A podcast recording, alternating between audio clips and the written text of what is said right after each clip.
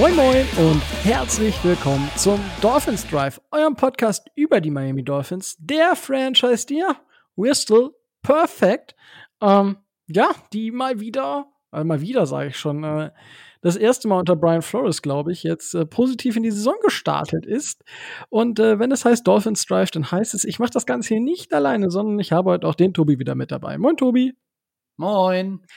Ja, der Micho ist hoffentlich noch nicht dabei, sollte aber im Verlauf der Folge noch hereinschneiden, hoffe ich zumindest, wenn er sich äh, nicht wieder verläuft, sozusagen. Aber ihr kennt das Spielchen. Wir letztes Jahr, äh, letztes Jahr sage ich schon, das letzte Woche hatten wir den ersten Gast mit dem Frank.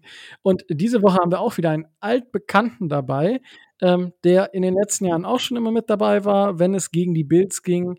Und äh, ja, herzlich willkommen, äh, David. Schön, dass du dir Zeit genommen hast.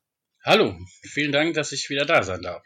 Ja, äh, du bist äh, Bills-Fan. Äh, ich glaube, das ist äh, weitestgehend inzwischen bekannt, aber du hast natürlich noch mal äh, gerne vorstellen, ähm, ob was was es von den Bills so in Deutschland gibt, was was ihr so macht und so weiter und so fort, weil wir nutzen das natürlich auch, um einfach den Leuten, die hier sind, auch einfach mal vorzustellen, was andere Franchises hier in Deutschland so machen, dass man so ein bisschen die Scheuklappen ablegt und nicht nur die Dolphins sieht, sondern auch die anderen äh, immer mal wieder wahrnimmt.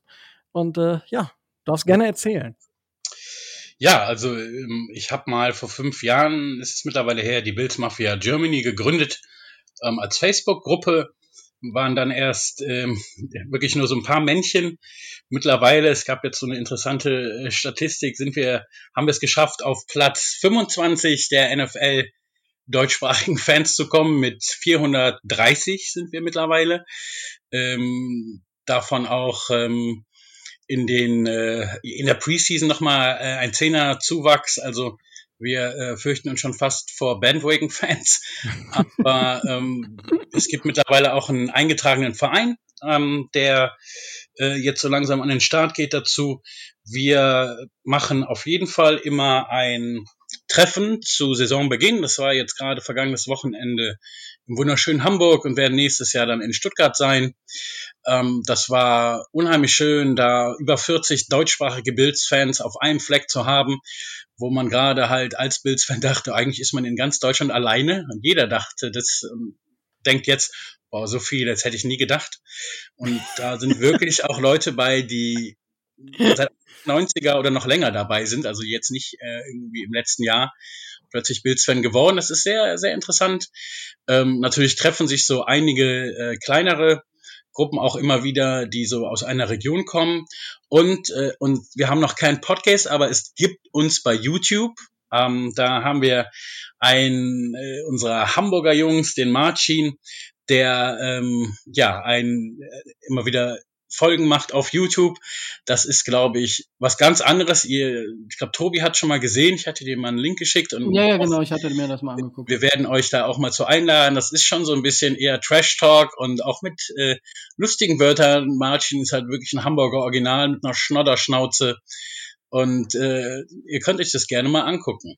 Ja, Unter Bills Mafia Germany halt einfach bei YouTube. Ne? Sehr gerne. Link werdet ihr in den Shownotes finden. Könnt ihr gerne mal, gerne mal reinhauen. Lasst ein Like da. Ja, unterstützt die Leute, weil es sind zwar die Bills, ja, aber es unterstützt im Prinzip nachher die NFL und den Football in Deutschland. Und ich denke, darum geht es uns allen. Also im, im Endeffekt natürlich, wir unterstützen alle immer unser eigenes Team am meisten, aber genauso sollte man auch die, die anderen Clubs, Fanclubs, YouTube, alles, was, was geht, immer mal ganz gerne einfach ein Like dalassen. Es, es schadet einem nicht, es tut einem nicht weh.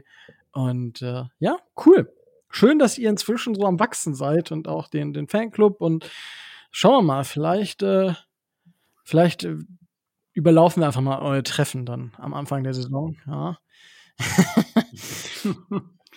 Also Wir ja, dass es in Stuttgart Jahr in stattfindet. Stuttgart ähm, wird das äh, definitiv sein und es steht auch schon fest, wo das ist, weil dieses Ding einem, ähm, da bin ich jetzt leider schlecht vorbereitet, ähm, einen von uns gehört, sozusagen Kraftpaule heißt es so in Stuttgart. Jetzt ist es mir gerade eingefallen. Ähm, da werden wir hingehen.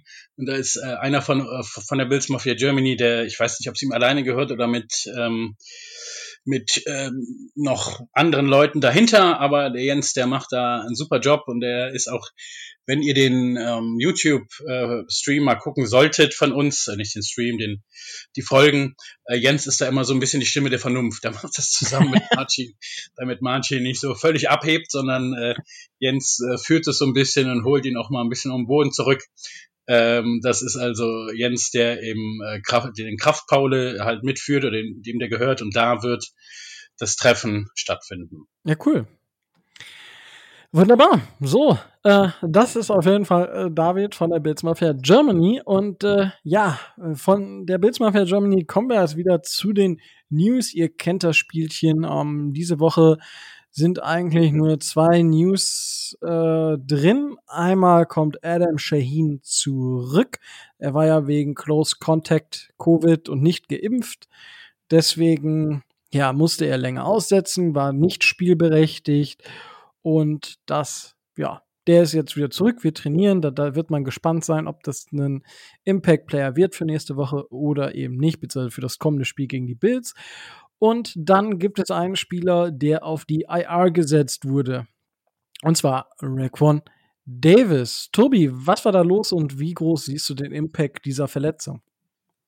Ähm, ja, ähm, um es mal von hinten hin aufzuzäumen, der, der Impact dieser, dieser Verletzung ähm, ist vielleicht auf den, auf den ersten Blick größer, als er sich auf dem Platz letzten Endes dann dargestellt hat. Ähm, Raquan Davis, letztjähriger äh, Rookie, ähm, ähm, zwölf Spiele letztes Jahr gestartet, ähm, 40 Tackles und ähm, wirklich ein sehr, sehr, sehr solider und sehr guter ähm, Defensive Lineman, der, der sich auch wirklich gut entwickelt hat, von dem man ähm, erwarten kann, und eventuell erwarten konnte, dass er, ähm, dass er ähm, auch wirklich sich noch weiter verbessert und wirklich einer der dominanten äh, Defensivspieler in der vorderen Reihe bei den bei den Dolphins wird. Er hat sich ähm, er hat sich in einem in einem Play, ich glaube, da ist ein anderer, also wenn ich, wenn ich mich jetzt vertue, dann vertue ich mich mit Mikael Beckton von den Jets, weil das habe ich auch noch, das habe ich auch noch im Kopf. Kann sein, dass ich mich da jetzt in der Szene vertue, aber ich meine, ihm wäre, ähm, ihm wäre einer auf die, ähm, auf das Bein gefallen und er hätte da ähm, ein Leg Injury davon getragen, was ihn jetzt für mindestens drei Wochen außer, äh, außer Gefecht setzt. Es sah erst schlimmer aus, als es letzten Endes, äh, letzten Endes war. Er konnte ja auch noch selbstständig äh, den Platz verlassen, aber ähm, es wird ein bisschen brauchen, bis, äh, bis das Ganze ausgeheilt ist. Dadurch, dass er jetzt auf IA ist, äh, kann er frühestens nach, äh, nach drei Wochen wieder von dieser ähm, IA-Liste runtergeholt werden. Und man rechnet mit einem Ausfall von circa drei bis maximal sechs Wochen. Okay, danke dafür schon mal. Ähm, ja, war, war ein bisschen bitter gerade in dem Spiel. Er hat auch nicht wirklich gut gespielt. Gut, er war halt gehemmt von der Verletzung. Passiert. Ja, deswegen würde ich die Leistung von Raquan Davis auch nicht überbewerten aus dem Spiel ähm, gegen die New England Patriots. Ja, und wenn wir schon beim Thema sind, ich weiß nicht, Tobi, hast du noch irgendwelche News, die du loswerden möchtest? Äh, nein. Wunderbar. Also für euch zur Info, es ist Mittwoch. Ähm, dementsprechend haben wir keine News vom Donnerstag. Wenn da was kommen sollte, ist das ärgerlich, aber nicht zu verhindern.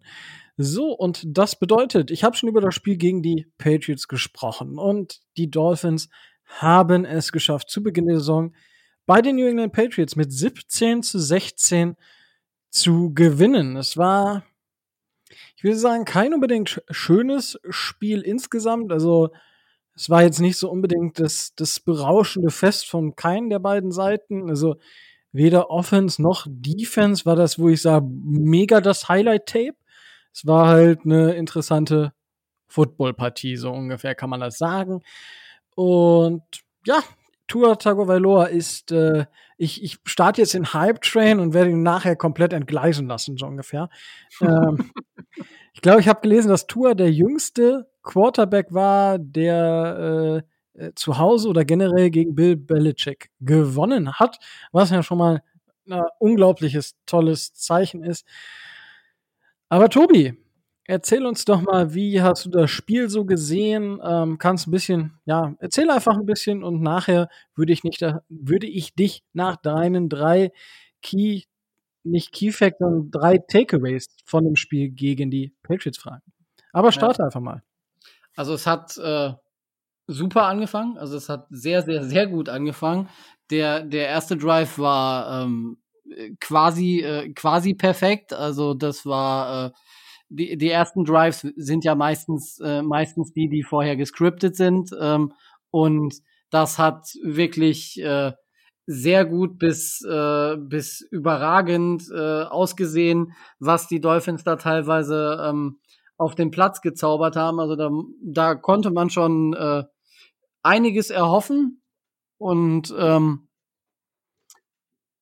da hatte man auch so das Gefühl, dass, ähm, da, dass, dass Tua so langsam ins Rollen kam, die, die, ähm, die, die, die Playcalls war, waren gut. Ähm, sie haben es geschafft, Miles Gaskin einigermaßen äh, ins Spiel einzubinden als, äh, als, als Leadback. Und ähm, da war ich echt schon ähm, positiv überrascht. Ähm, Jalen Waddle hat äh, das gesamte Spiel über eigentlich äh, äh, auch wenn er jetzt, äh, auch wenn er jetzt Rookie ist, wirklich äh, überzeugen können. Er hatte einen Ball im Spiel, den, den er hätte fangen müssen. Ähm, dann wäre er vielleicht noch auf, äh, auf bessere Zahlen gekommen, aber gerade auch so sein, sein, ähm, sein Einsatz, sein Engagement, gerade bei dem Touchdown, den er erzielt hat, wo er in die Endzone äh, reinspringt, um die Pylone noch zu erwischen und auf der richtigen Seite den Ball äh, den Ball über die Linie zu kriegen. Also das hat mich äh, beeindruckt auf der einen Seite und auf der anderen Seite bestätigt, weil ich diesen, wo wir gerade eben beim Hype Train waren, den Waddle äh, Hype Train ja schon seit, pf, weiß nicht, seit einem Jahr oder sowas fahre und äh, er hat äh, gezeigt, welches Potenzial er hat. Ähm, er hat aber auch gezeigt, das muss man natürlich auch sagen, dass auch er noch Verbesserungsmöglichkeiten hat. Also es war jetzt kein perfektes Spiel, vielleicht war es ganz gut zum Reinkommen, aber ähm, naja, da ist auch noch Luft nach oben.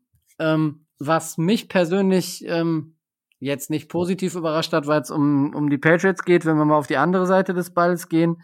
Man hat klar gesehen, ähm, welches, ähm, welches Spielziel die Patriots verfolgen. Also ähm, wir haben es wenig bis gar nicht geschafft, ähm, Mac Jones so unter Druck zu setzen, was wir vorher so als äh, Keys to Win auf dem Zettel hatten, ähm, um ihn unsicher zu machen, um ihm, äh, um ihm Rookie-Fehler, ähm, äh, um ihn in Rookie-Fehler zu zwingen.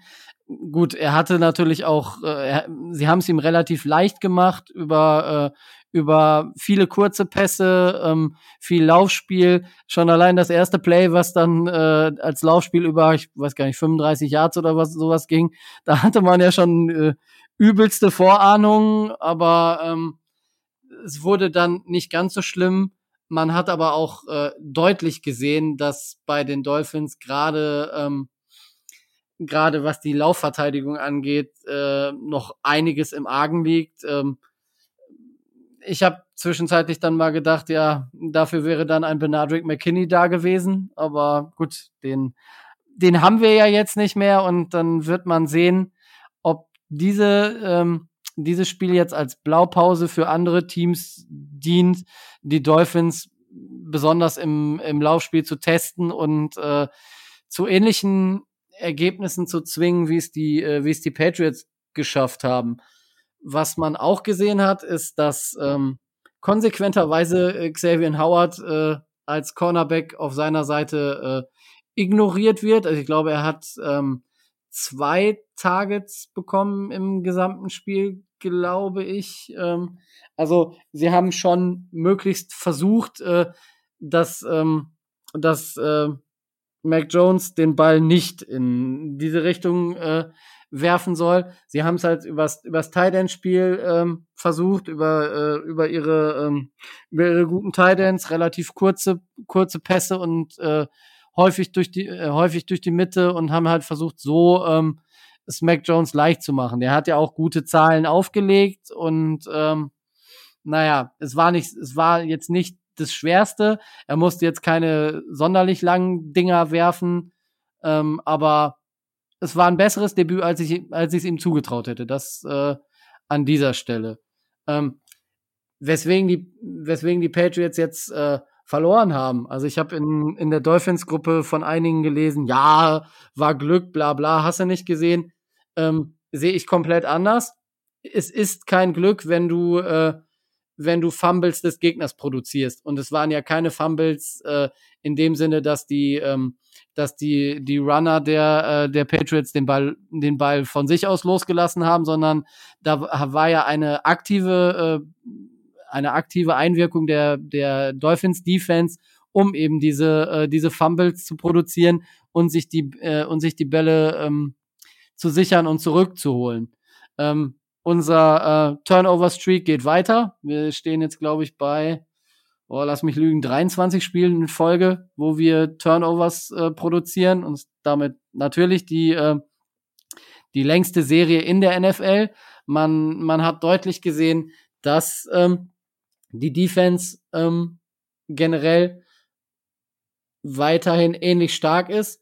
Was mir nicht gefallen hat und wo ich hoffe, dass äh, das in der nächsten äh, Zukunft vielleicht aus dem Practice Squad, äh, da wissen wir ja, dass wir äh, einen Veteran wie Jabal Sheard stehen haben, dass Phillips vielleicht noch äh, besser reinkommt, der jetzt in dem Spiel jetzt auch noch nicht so der den Impact hatte.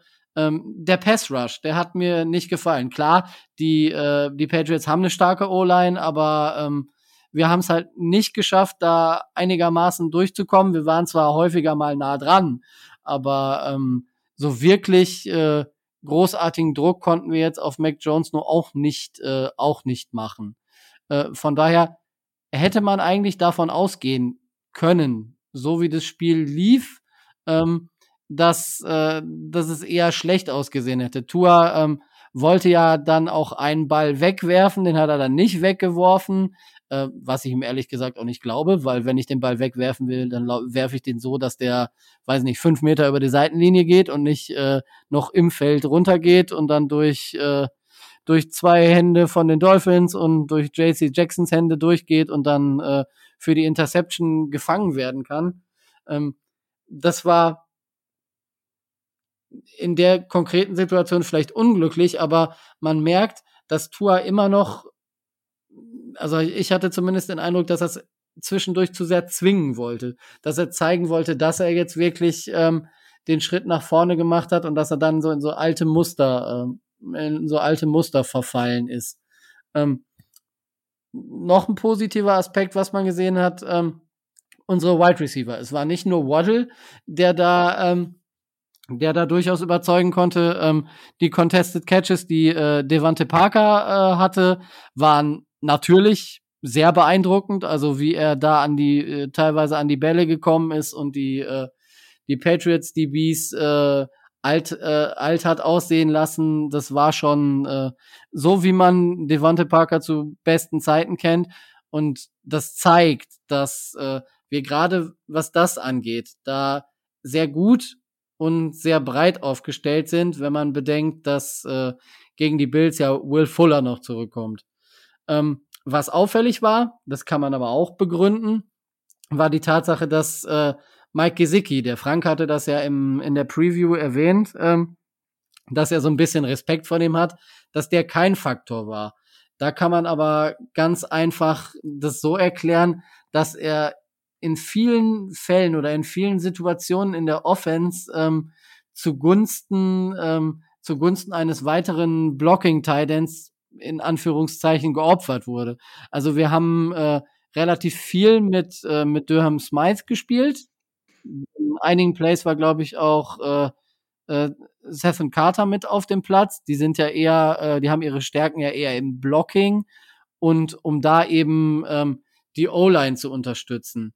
Ähm, dann kommen wir zum großen Sorgenkind der, der Miami Dolphins, die Offensive Line.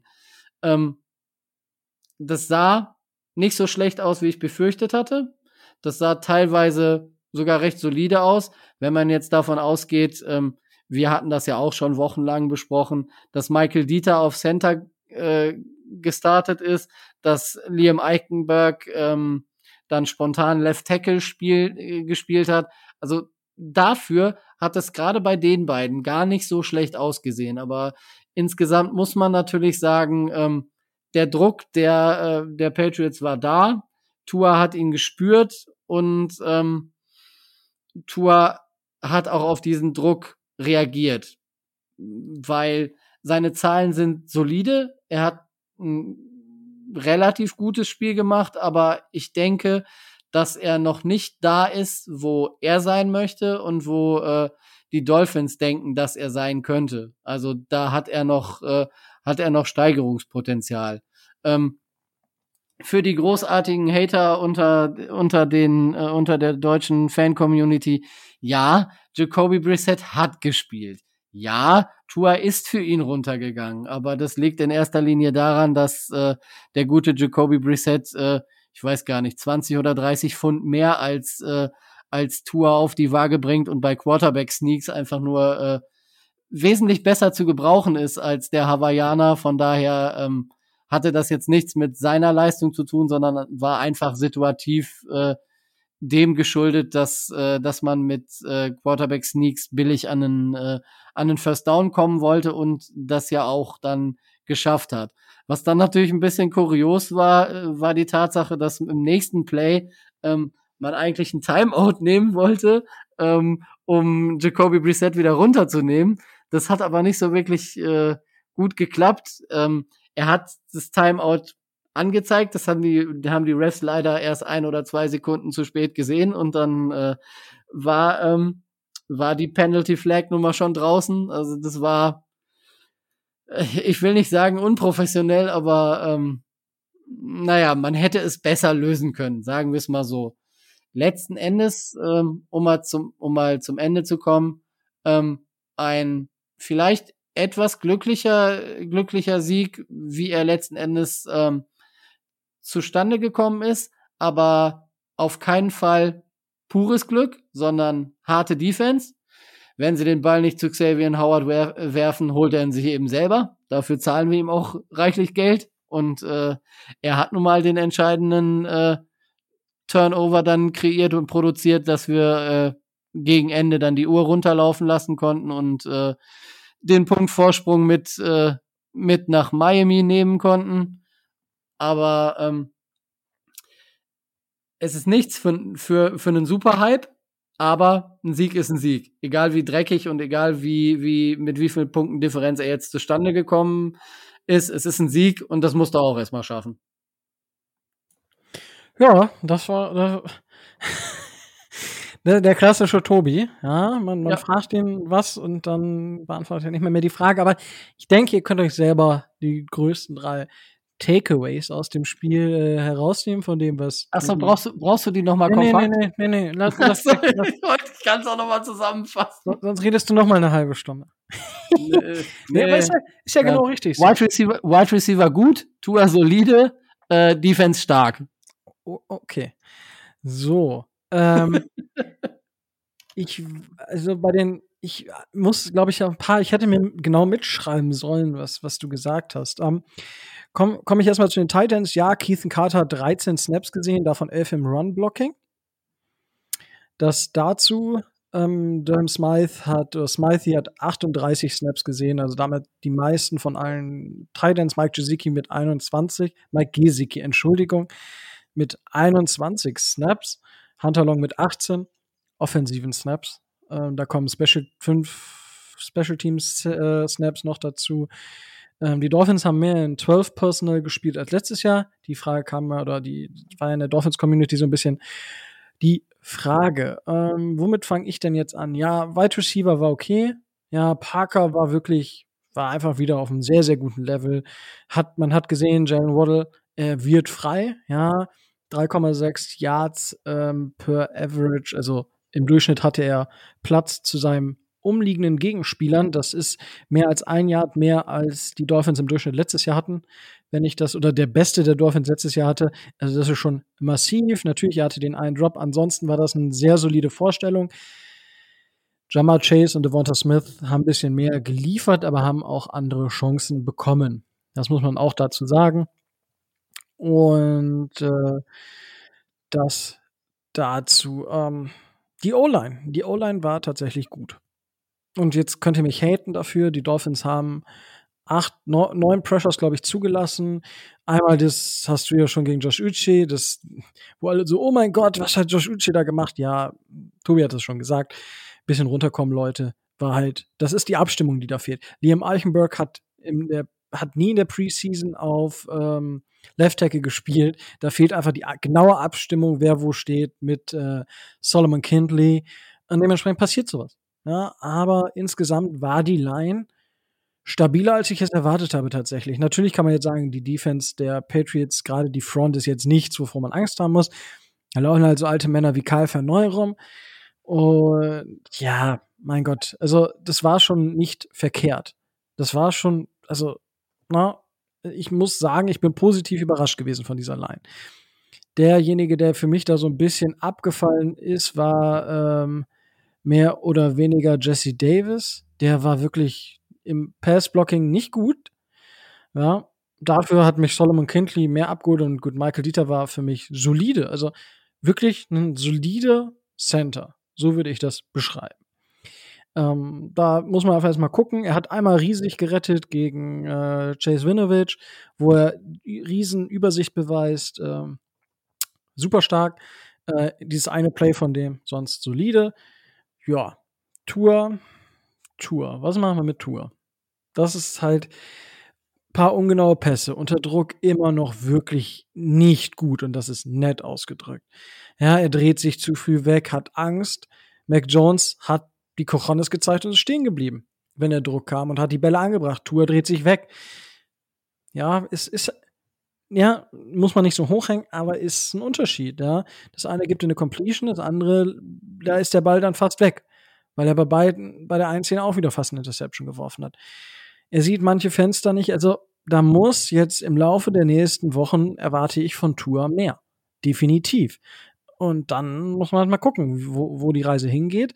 Jetzt ist äh, Will Fuller auch da. Das heißt, das Wide Receiver Corps wird noch mal besser. Das heißt, es sollte für äh, Parker, für alle mehr Platz da sein. Für alle. Und da muss man dann halt mal gucken, was man damit machen kann. So, die Offense insgesamt ähm, war für mich aber das Play-Calling war nicht gut. Der erste Drive war gut, der erste Drive nach der Halbzeit war gut und der Rest war nicht so gut. Das heißt, da wurde die Offense so ein bisschen von der Defense der Patriots outcoached ja, gut, finde ich, finde ich okay. Es ist Bill Belichick immer noch auf der anderen Seite. Die Defense wurde von manchen als eine Top 10 Defense gesehen, der Patriots. Deswegen ist das für mich in Ordnung. Ja, unsere Defense auf der anderen Seite war, war gut.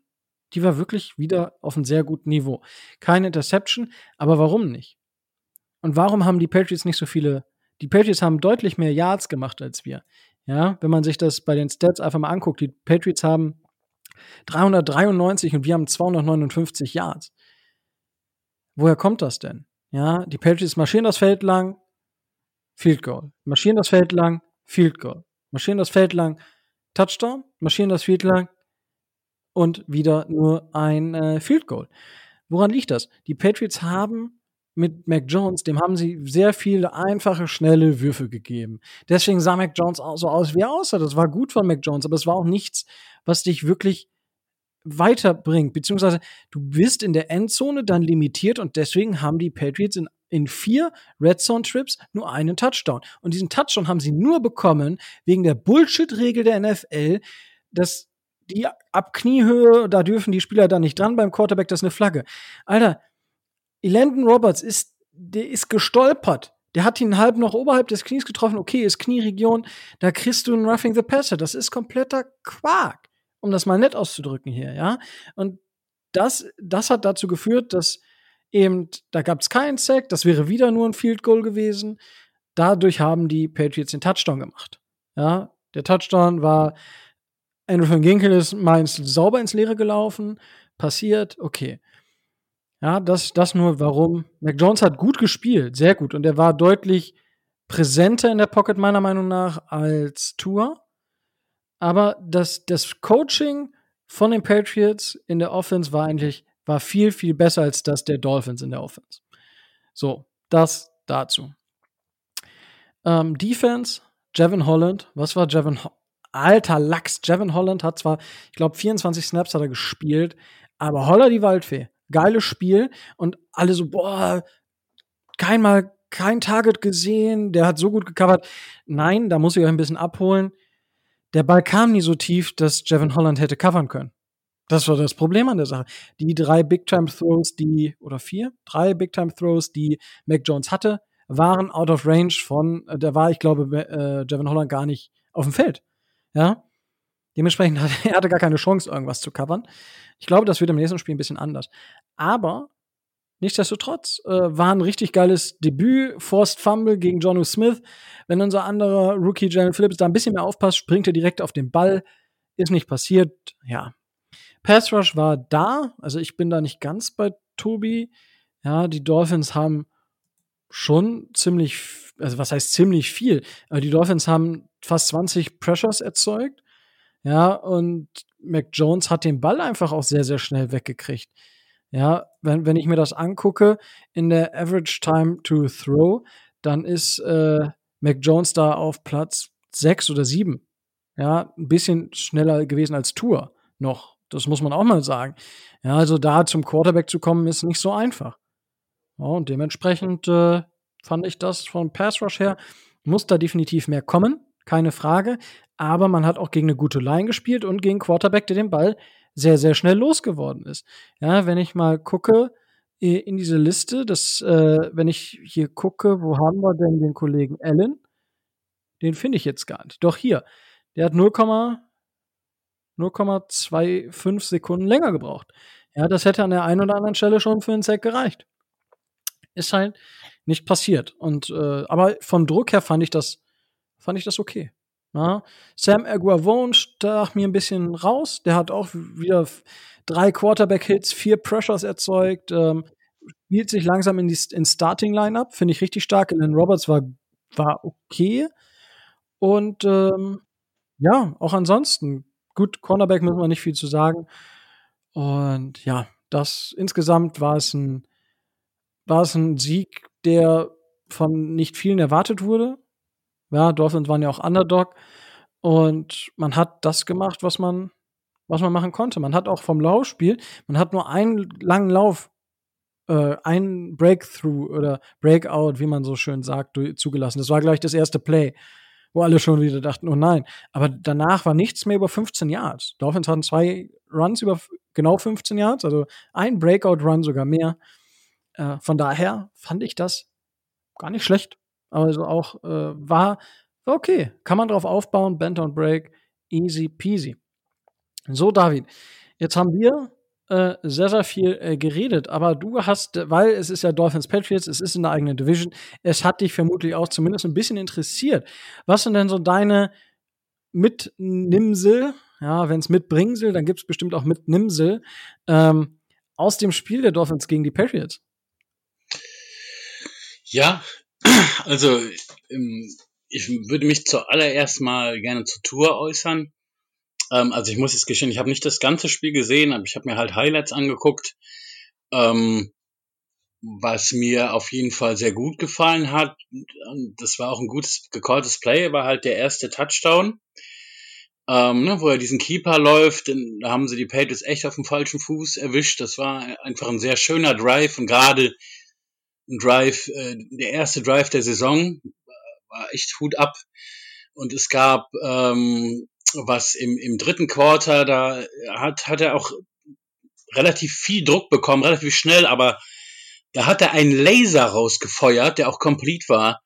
Ähm, das fand ich schon beeindruckend. Ähm, grundsätzlich äh, habe ich auch das Gefühl, so dass er ein bisschen ja zu früh, sag ich mal, aufgibt. Ne? Also wo Josh Allen manchmal zu lange kämpft, darum braucht er auch so viel länger, um den Ball zu werfen, weil ähm, Buffalo's Olan hat das unheimlich schlecht gemacht am Wochenende. Und er hatte quasi schon mit dem Snap die Leute im Gesicht. Der kauft sich die Zeit dann einfach ne, und wartet. Ähm, das macht Tour nicht und das kann er auch nicht, weil er ja körperlich ganz andere Voraussetzungen hat. Aber dass er so ein bisschen mal mehr ähm, das Herz in die Hand nimmt oder die Eier in der Hose hat, da mal ein bisschen vor dem Druck auch stehen zu bleiben. Man muss halt dann auch mal einkassieren, wenn man halt ähm, die Completion wirklich will.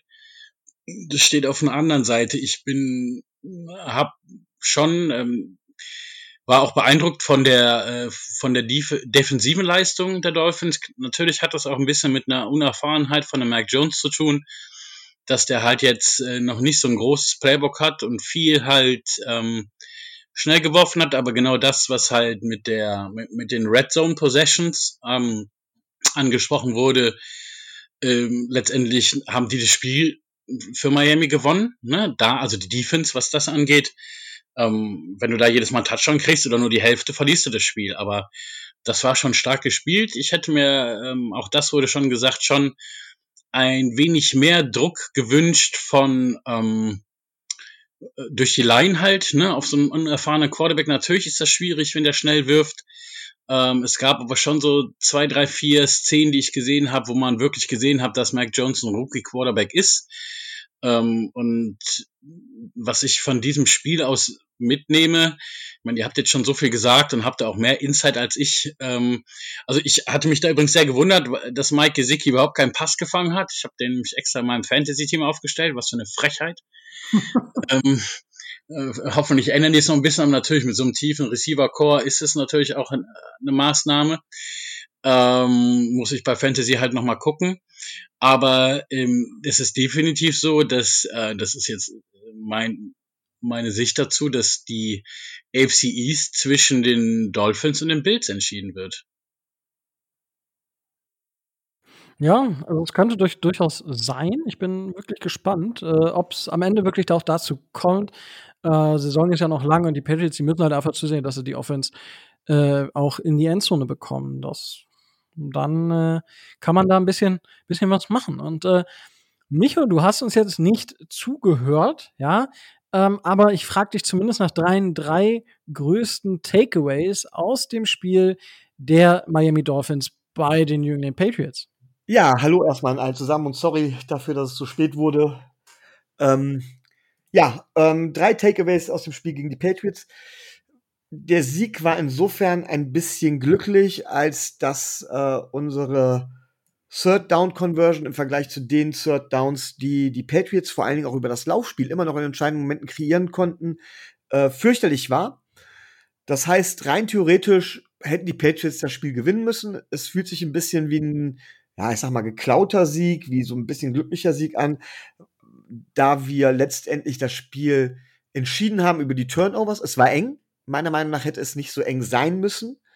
Ähm, aber da haben wir halt eine Klassenschwäche immer noch, ähm, dass wir in entscheidenden Situationen den Run oft nicht gestoppt kriegen. Ja, vielleicht äh, auf Dauer, aber in entscheidenden Situationen war es den Patriots ja immer wieder möglich, durchzubrechen. Deswegen bin ich auch nicht mit der Aussage von so einer Band Don't Break Defense zufrieden, weil halt eben in entscheidenden Momenten ist halt immer zu weit gebogen. Ne? Und da haben wir tatsächlich über die Turnovers in meinen Augen ein bisschen Glück gehabt. Ähm, zweiter Takeaway, Tua, noch viel Rost. Es ist nicht das Ceiling von Tua, das wissen wir. Er muss sich aber in meinen Augen schnell steigern. Gegen diese Patriots hat es gereicht, auch mit Hilfe der Defense. Aber er muss eindeutig mehr Hilfe vom Playcalling bekommen. Das Playcalling fand ich jetzt nicht besonders toll. Die O-Line hingegen überraschend gut. Das muss man ganz klar sagen. Ähm, ich hätte geschätzt von wegen, dass die O-Line mehr Druck zulässt. Das tut sie nicht. Ähm, Tua muss eindeutig Hilfe vom Play-Calling bekommen, auch um dann mehr Sicherheit zu bekommen und seine Stärken dementsprechend ausspielen zu können. Er wird nie der Spieler sein, der ruhig in der Pocket steht und dann mal eben eine 40-Yard-Bombe rausfeuert oder sowas oder der aus der Pocket rausscrambled und dann mal eben 15 Yards Downfields einen, einen, einen, äh, einen Strich anbringt oder so, sondern er wird immer der Spieler sein, der vor allen Dingen zuallererst mal über das Kurzspielspiel kommt, der viele kurze Pässe im Prinzip wirft, der auch aus der Pocket rausscramblen kann, auch mal ein bisschen was selber machen kann, aber nicht wirklich die Big Plays in dem Sinne ähm, generiert, der aber auf der anderen Seite äh, tatsächlich auch wenig äh, weniger Fehler machen wird. Das heißt nicht, dass er ein Game Manager ist nach diesem Spiel, was ich sagen würde. Man muss ja immer vor Overreactions warnen. Aber man muss ganz klar das, den Spiel Gameplan schon irgendwo auf ihn zuschneiden. Das muss man bei jedem Quarterback. Und das fehlt mir noch so ein bisschen. Naja, und der, der dritte Takeaway ist neben der O-Line, ähm, dass unsere Running Backs in meinen Augen gut performt haben, erstaunlich gut. Ähm, ein bisschen hinter dem, ähm, zwar von rein von den Yards her oder so hinter dem Receiving Core hinterherstellen. Das ist aber nicht so schlimm, aber vor allen Dingen Miles Gaskin macht einen hervorragenden Job und ich glaube nicht, dass wir uns auf dieser Position Sorgen machen müssen. Ich habe jetzt zum Schluss tatsächlich David gehört. Äh, ein ganz zentraler Takeaway ist für mich, ich finde die Patriots, und das fand ich schon vorher, ich finde es aber auch jetzt ganz klar, ich finde sie überschätzt. Ich bin der festen Überzeugung, dass die Patriots, die wurden ja teilweise so als Super Bowl Geheimtipp gehandelt und so, ja. Ach. Ähm, ja, wo ich ganz, wo ich schon vorher gesagt habe, warum? Ja, wegen Bill Belichick. Ja, ist ein guter Coach, aber letztendlich ist das Spielermaterial meiner Meinung nach immer noch nicht so dolle. Äh, Mac Jones sah in dem Spiel vielleicht ein bisschen besser aus wie Tua. Das kann aber täuschen. Ich finde, die haben sich da nicht viel gegeben. Ich fand es trotzdem beeindruckend für einen Rookie, dass er ähm, zumindest jetzt nicht so dramatische Fehler gemacht hat.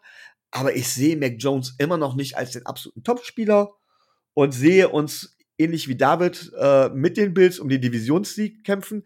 Aber um es schon mal vorab zu sagen, David, ein Sieg sind wir schon mal voraus. ja, äh, danke, Micho. Äh, eine, eine Frage äh, habe ich noch, da bin ich jetzt so ein bisschen äh, drüber gestolpert. Das fand ich nämlich eigentlich ziemlich interessant. Ähm, weil bei dem Running Game der Patriots, da hänge ich so ein bisschen. Was ist für dich denn so ein äh, Breakthrough, Breakout äh, in, einem, in einem Running Play? Das würde ich gerade gerne. Weil natürlich komme ich gleich mit Zahlen. Ja, klar. Weiß ja, ich kann es nicht so mit Zahlen haben. Äh, was, also klar, es gibt dieses absolute Breakthrough. Wir hatten ja ganz am Anfang direkt diesen, glaub, war es Harris, der mit diesen 15 Yards Run da direkt gemacht hat? Oder 35, ja. Ja, klar. Da habe ich schon gedacht, ach du Scheiße. Das hat sich nachher etwas gebessert. Wir hatten es auch schon mal über, über, hatten darüber auch schon mal geschrieben, so ein bisschen. Das stimmt. Äh, was für mich entscheidend war, ist, dass ähm, die Patriots es immer oder in meinen Augen fast immer geschafft haben, wenn es ein Third Down war. Ja, und das war ein kurzes Third Down oder sowas. Sie haben es immer geschafft, die notwendigen Yards irgendwie zu erlaufen. Weniger zu erwerfen, als vielmehr zu erlaufen. Das hat mich genervt. So war zumindest mein Eindruck. Du wirst mir jetzt sicher sagen, von wegen so viel Completions oder so viel Conversions waren das gar nicht. Vom Gefühl her fand ich das schon so. Und das fand ich das Entscheidende. Gar nicht mal. Und ich bin der Meinung, dass eine Bend Don't Break Defense, ne, was ja auch tatsächlich einige gesagt haben, dass wir das hätten, dass ich bin der Meinung, dass eine, dass eine Defense genau in dem Moment bei so einem kritischen oder bei Third Downs halt eben genau dann hält und genau da e-, eben nicht die zwei Yards oder sowas zulässt oder die, ne, sondern das ganz einfach aufhält. Und das haben wir in meinen Augen zu selten geschafft. Und das ist für mich der Kritikpunkt daran. Mhm. Ver Verstehe ich. Also ich hatte die Statistik schon genannt. Ähm, das war der einzige Run über so ein, also PFF nennt ab fünf, 15 plus Yards sind so Breakthrough Runs. Ähm, da hatte New England einen von. Das war gleich der im ersten Play. Ich glaube, das ist so ein bisschen, das hat so durchgeschimmert. Die Patriots haben 4,2 Yards per Run, waren letztes Jahr beim Durchschnitt von 4,7. Ähm, dementsprechend fand ich das jetzt nicht verkehrt. Ich denke, das erste Play hat da so ein bisschen ähm, ja, durchgeschimmert und klar, diese kurzen Läufe, da wirklich äh, dann immer den Stopp hinzubekommen, das ist unheimlich schwierig. Ähm, ich glaube aber, dass wir das einigermaßen gut hinbekommen haben und gerade in der Red Zone, wo es dann wichtig wurde, natürlich die, die Stops geholt haben. Das wollte ich nur noch mal da eingeworfen haben. Aber so, äh, jetzt haben wir schon viel über das Spiel der Dolphins gesprochen. David, ihr habt am Wochenende auch gespielt und zwischendurch sah das gar nicht so schlecht aus. Und ich dachte, okay, die, die äh, Bills tun sich halt ein bisschen schwer, aber gut, das kann halt gegen die Steelers mal passieren bei der Defense. Aber die haben das alles wohl im Griff. Und irgendwann hattet ihr das nicht mehr so im Griff. Was ist da dann passiert? Was ist dann passiert? Also ich glaube, es waren halt, ähm, es fing ja eher nach der Halbzeit an. Ne? Zur Halbzeit haben die Bills 10 zu 0 geführt. Das heißt, wenn man es zusammenrechnet, ne, haben die Steelers 23 Punkte gemacht in der zweiten Halbzeit. Davon 16 mit der Offense, ein, einmal, also ein Touchdown war halt ein geblockter Punt auf der eigenen Acht von den Bills, der halt dann direkt zum Touchdown returned würde. Ähm, Adjustments in der Offense, die die Steelers gemacht haben, Adjustments, in die ich mir gewünscht hätte ähm, zur Halbzeit, dass die Bills halt auch welche machen in der Offense, die sie aber nicht gemacht haben. Okay. Daran. Letztendlich äh, ne, ist das die, die kurze und prägnante Antwort ähm, auf deine Frage. Ähm, um das Spiel ähm, kurz zusammenzufassen, also die, diese Niederlage an der Defense hat es nicht gelegen. Ne? Wenn du 16 Punkte zulässt, ja, Big Ben ist äh, ein, ein werfender Kleiderschrank mittlerweile mit 38 Jahren. Ähm, Erfahrung hat er natürlich eine ganze Menge. Ähm, die haben einen guten Receiver-Core, die haben einen starken Running Back mit Najee Harris, den sie gedraftet haben. Der hatte, glaube ich, einen Lauf, der mehr als fünf Yards war da war ich eher positiv überrascht von den Bills, obwohl ich das nicht viel anders erwartet habe, weil die O-Line der Steelers nicht wirklich gut ist. Ähm, die haben von der letzten Saison nur einen einzigen Starter ähm, zurückbekommen. Ähm, auf Center ein Rookie, auf linken Tackle ein Rookie. Da habe ich mir eigentlich mehr von der von der Bills Defensive Line erwartet. Ähm, Playcalling war bei uns das ganz große Thema. Ähm, es war viel zu ausrechenbar, fand ich. Ähm, Brian DeBoll, der Offensive Coordinator der Bills, hat auch die ganze letzte Saison eigentlich so gecallt. Das ist jetzt nicht über, unbedingt was Überraschendes. Wir hatten aber ein sehr ähnliches Spiel auch letzte Saison gegen die Steelers. Nur da war das Momentum halt in dem Moment der äh, geblockte Punt, der zum Touchdown kam, war halt ein Interception Return Touchdown beim letzten Spiel, den die Bills gemacht haben. Ähm, die Steelers Defense liegt Buffalo überhaupt nicht. Ähm, aber wie gesagt, also 70 Prozent ist schlechtes Play Calling. Äh, ich habe einen Artikel gelesen, wo jemand geschrieben hat, bei dem vierten und eins haben wir so einen, einen, quasi einen Rückwärtspass auf den Halfback gespielt. Der ist dann für minus sieben Yards getackelt worden das ist so eins der schlechtesten Plays äh, gecallt war, was gecallt wurde in der Geschichte der NFL. Und ich fand diesen, diesen Call auch furchtbar. Ähm, den darf man so nicht machen. Ähm, wir laufen viel zu wenig. Wir haben einen Running Back mit äh, Devin Singletary, der elf Läufe für 72 Yards hatte. Das ist äh, gar kein schlechter Schnitt. Die Zahlen von Josh Allen sind eigentlich fast identisch mit denen vom letzten Spiel gegen Pittsburgh.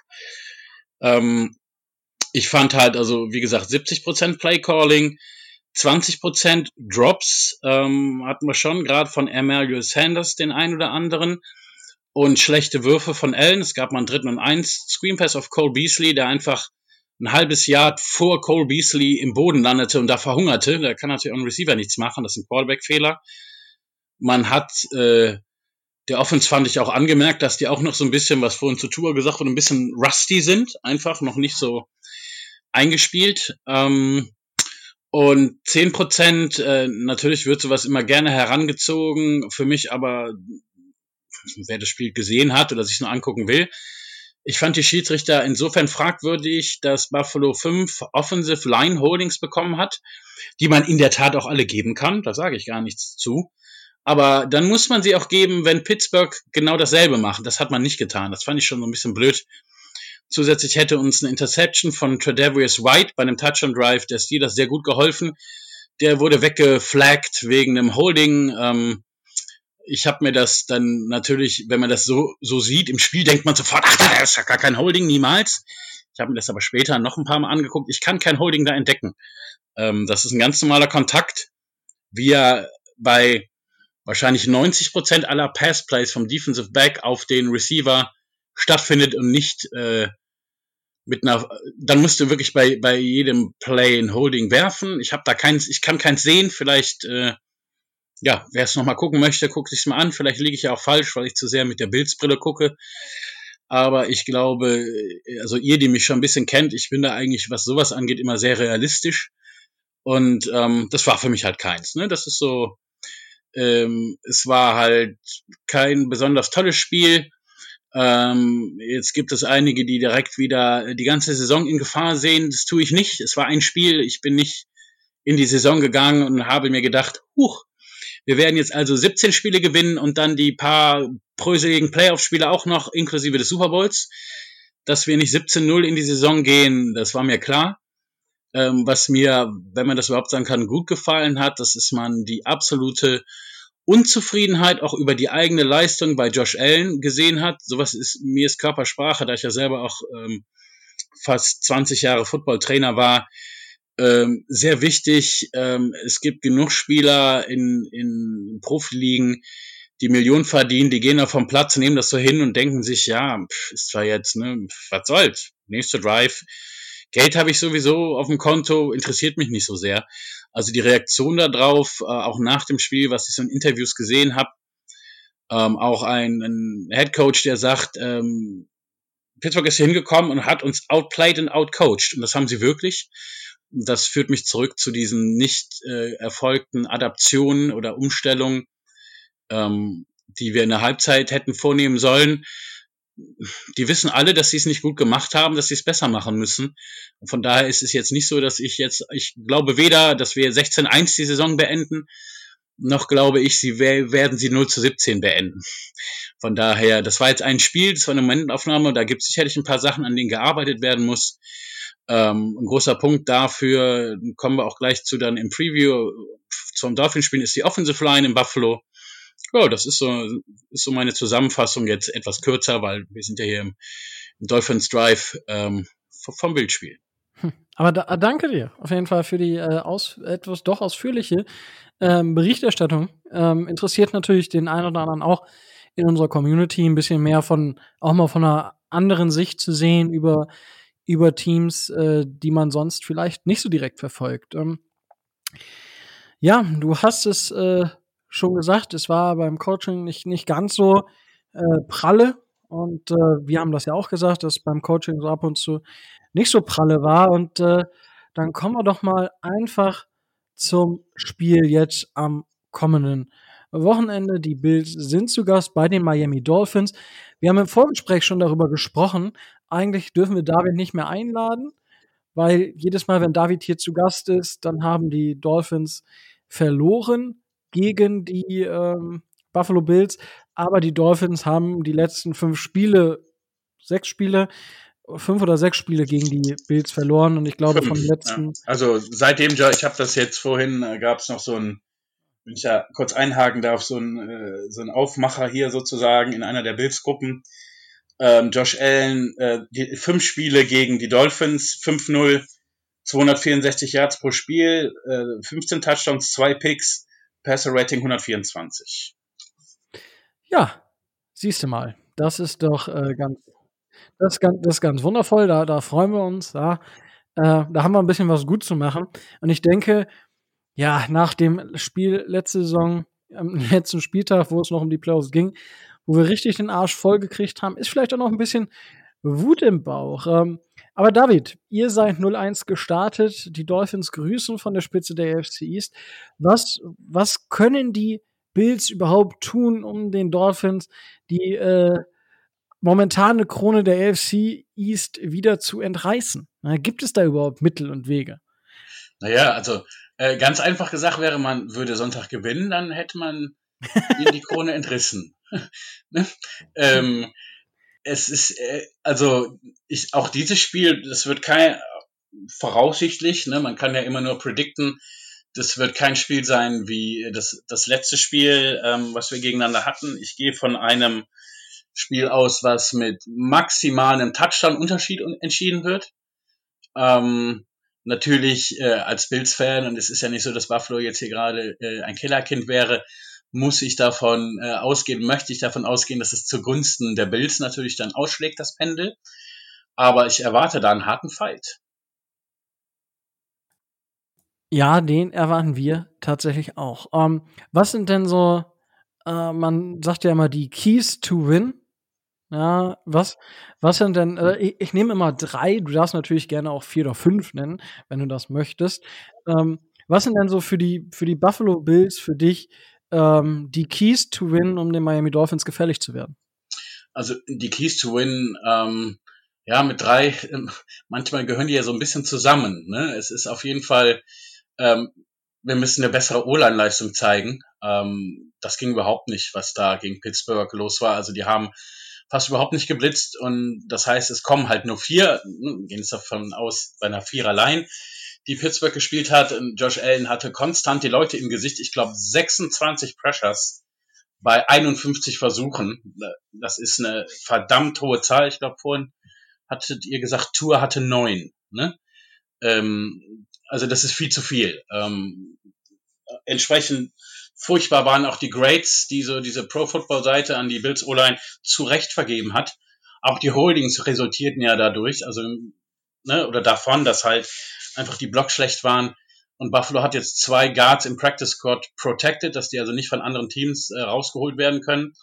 Also Punkt eins ist ein deutlich besseres Offensive Line Spiel in Verbindung mit einem bess ja oder in Verbindung mit ähm, einem äh, etabliertem Laufspiel, was mich halt zu dem großen Punkt Play Calling führt, wo wir, wenn wir denn dann schon rauskommen im Fünfer-Set, dann weiß auch jeder jetzt, es wird gepasst werden. Ähm, das weiß ich und das wisst ihr und das wissen auch die Dolphins Coaches und Spieler, weil wenn du fünf äh, Receiver da draußen hast, dann ist überhaupt kein Running Back mehr da. Natürlich könnte Josh Allen mal selber laufen, aber das machst du ja auf Dauer mit deinem Starting Quarterback besser auch nicht. Also die acht gecallten Läufe äh, haben mir schon gereicht letzte Woche. Ähm, Play Calling, ähm, wenn wir das äh, verbessern können, dass wir mehr freie Zonen für die Receiver durch Routenkombinationen kreieren ähm, und da halt auch äh, darauf achten, dass wir vielleicht den Dix durch solche Kombinationen von Xavier Howard einfach wegholen können, wegziehen können, wenn die Dolphins keinen Man in dem Moment spielen, sondern halt eine Zone ähm, könnte uns das sehr helfen. Und ich möchte gerne ähm, als letzten Punkt, äh, Punkt ein besseres ähm, Punt, äh, ja, das Punt-Team hat mir gar nicht gefallen. Ihr kennt den Panther, Matt Haag. Der war ja letzte Saison noch bei euch. Ich weiß nicht, ob der letztes Jahr bei euch auch immer so lange gebraucht hat, um den Ball loszuwerden. Ich fand es furchtbar lang. Ähm, da müssen wir uns verbessern und wenn wir diese Punkte, weil auch die Dolphins Coaches haben das Spiel ja gesehen, ähm, von den Bills gegen die Steelers gehe ich mal von aus und wenn wir diese Punkte verbessern können, dann haben wir eine reelle Chance, dieses Spiel zu gewinnen. Ja, oh. ja, Matt Hawk ist uns noch ein Begriff. Äh, ich muss gestehen, tatsächlich äh, ist es mir jetzt nicht so in Erinnerung, dass der irgendwie mega lange gebraucht hätte. Aber vielleicht. Also bei, bei zwei Punts ist mir extrem aufgefallen, bei dem geblockten erst recht, dass mhm. es irgendwie total lange gedauert hatte, bis er sein Setting hatte, sprich bis er den Ball so in der Hand hatte, dass er dann auch mal sich losbewegen wollte. Das hat mir für einen NFL-Panther sehr lange gedauert. Vielleicht ist es, ich habe es auch nicht gestoppt jetzt. Das ist eine meiner Steckenpferde. Ähm, ich war halt lange oder immer schon Special Team Coordinator, Kicker, Panther Coach. Und ähm, eigentlich, wenn ich schon das Gefühl habe, es dauert sehr lang, dann trügt mich das in der Regel nicht. Das glaube ich dir. Also, äh, wie gesagt, also du hast da diese, diesen Expertenblick halt, den äh, ich zumindest nicht habe. Ähm, äh, Gerade bei den, bei den Kickern und Panthern habe ich halt wirklich wenig Ahnung. Da könnte ich sagen, okay, der Kick ist gut, weil er durch die Stangen gegangen ist. Ja, das ist schon mal viel wert. Äh, aber klar, du hast, du hast gerade schon angesprochen, ähm, da würde ich gerade einfach direkt mit einer kleinen Frage einsteigen, bevor ich Tobi und Micho irgendwie äh, ihre Keys to Win erzählen lasse. Äh, du hast schon die, dieses, dieses Zero Personal, also mit fünf Wide Receivern. Da habt ihr tatsächlich zehn Snaps draus gespielt. Äh, der, es gab insgesamt sowieso nur drei Teams, die je einen Snap aus diesem Personal gespielt haben. Das war einmal die Browns, einmal die Titans und einmal die Vikings. Ansonsten hat es überhaupt keiner gespielt.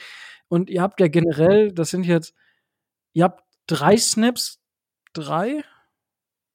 Drei Snaps habt ihr, wo ihr zwei Wide Receiver auf dem Feld gehabt habt. Ansonsten immer drei, also 11 Personal habt ihr äh, knapp die, ungefähr die Hälfte eurer Snaps gespielt, offensive. Und im Rest habt ihr ja weniger Wide äh, also vier oder mehr Wide Receiver auf dem Feld gehabt. Das ist schon, ist schon krass. Also muss, muss ich sagen. Liegt das daran, also Zach Moss, ist, ist der verletzt? Ich, ich weiß gar nicht. Also Zach Moss, das hat uns alle überrascht. Wir haben alle gesagt, so hoch, als, das, als die Inactives kamen.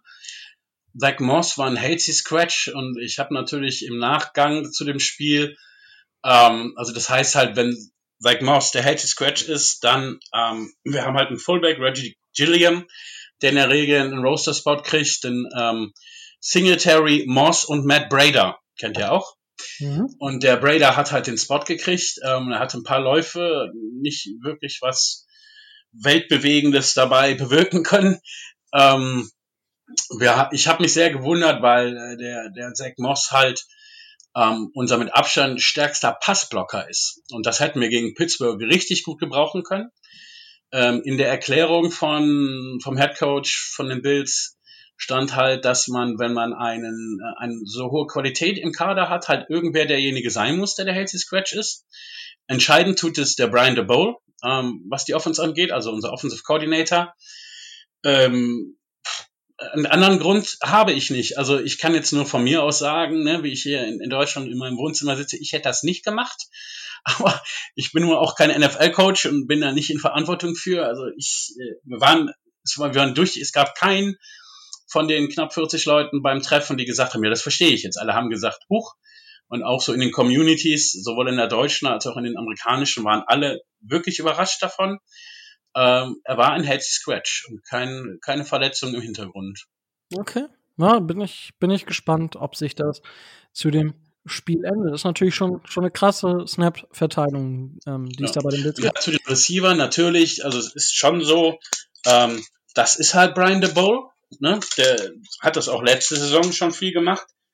Ähm, ich wäre jemand gewesen, der jetzt nicht traurig gewesen wäre, weil da ist ja auch zu einigen Headcoach Posten zu Interviews eingeladen worden, wenn das irgendwo geklappt hätte. Hätte mich nicht gestört. Gut, dann hat es nicht geklappt. Jetzt ist er halt weiter da. Ähm, werden wir diese Saison auch keinen anderen bekommen. Ähm, dafür steht er halt für, für so ein Football halt auch. Ähm, ja, Buffalo hat natürlich auch ein starkes Receiver-Personal mit Emmanuel Sanders, mit Steven Dix, mit Cole Beasley und Gabriel Davis. Das sind schon vier Receiver, ähm, die wirklich wirklich gut sind. Dazu fehlt hat im Moment noch der Dominic Stevenson, der eigentlich hauptsächlich Returner sein soll. Der ist auf ER gerade.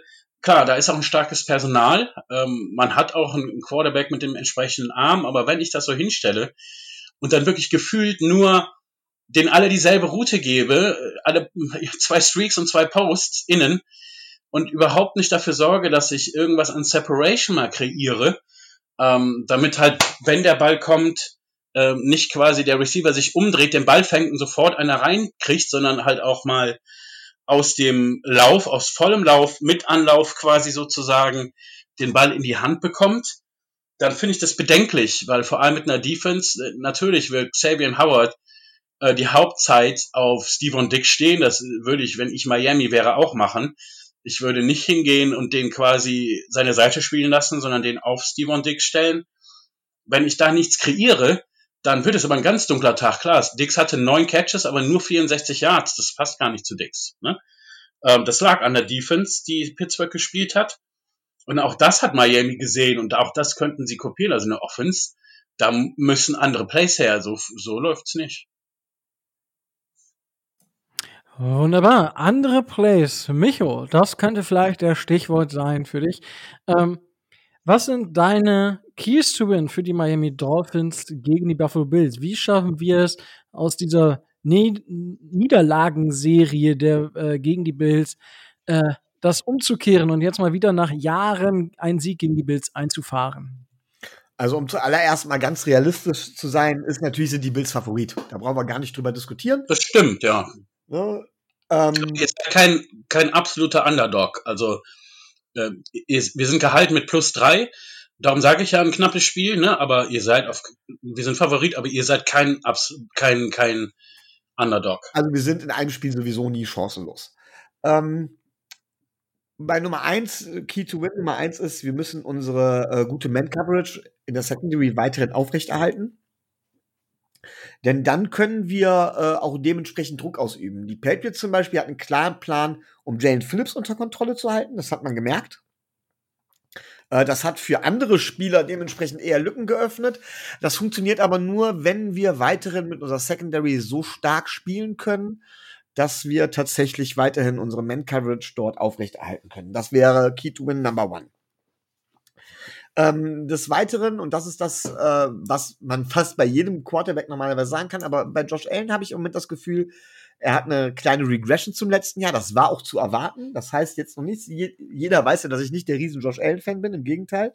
Aber man muss schon sagen, Respekt, was der für eine Entwicklung durchgemacht hat. So eine Regression wie jetzt, da brauchen auch alle gar nicht mit dem Finger drauf zu zeigen, war zu erwarten. Aber ähm, nimm ihm die direkten klaren Reads weg ich finde immer noch, dass Josh Allen da dazu neigt, die Bälle sehr schnell rauszufeuern tatsächlich, sich dabei auf seinen Arm zu verlassen und dass seine Accuracy darunter leidet. Äh, das wäre ein, ein, ganz klares Ziel. Ähm, nimm ihm die, die, die, die äh, schnellen Reads, die kurzen, die kürzeren Completions. Ähm, er neigt dann dazu, wirklich den Ball weit wegzuwerfen. In unserer starken Secondary könnten wir das dann dementsprechend, ähm, ja, könnten wir dann dementsprechend auch Turnover kreieren. Und das dritte hat gar nicht mal unbedingt was mit unseren Spielern zu tun, sondern sagt ganz, geht an unsere offensiven Playcaller, äh, baut viel mehr Play-Action ein. Mit viel Play-Action, ähm, Tour Stärke, Tour ein bisschen in Bewegung bringen, um auch die Defense mehr in Bewegung zu bringen von den, von den Bills. Und dann können wir Tour Stärke halt eben ausnutzen, kurzes Rhythmuspassspiel und dann in der Offense auch mehr die Chain bewegen.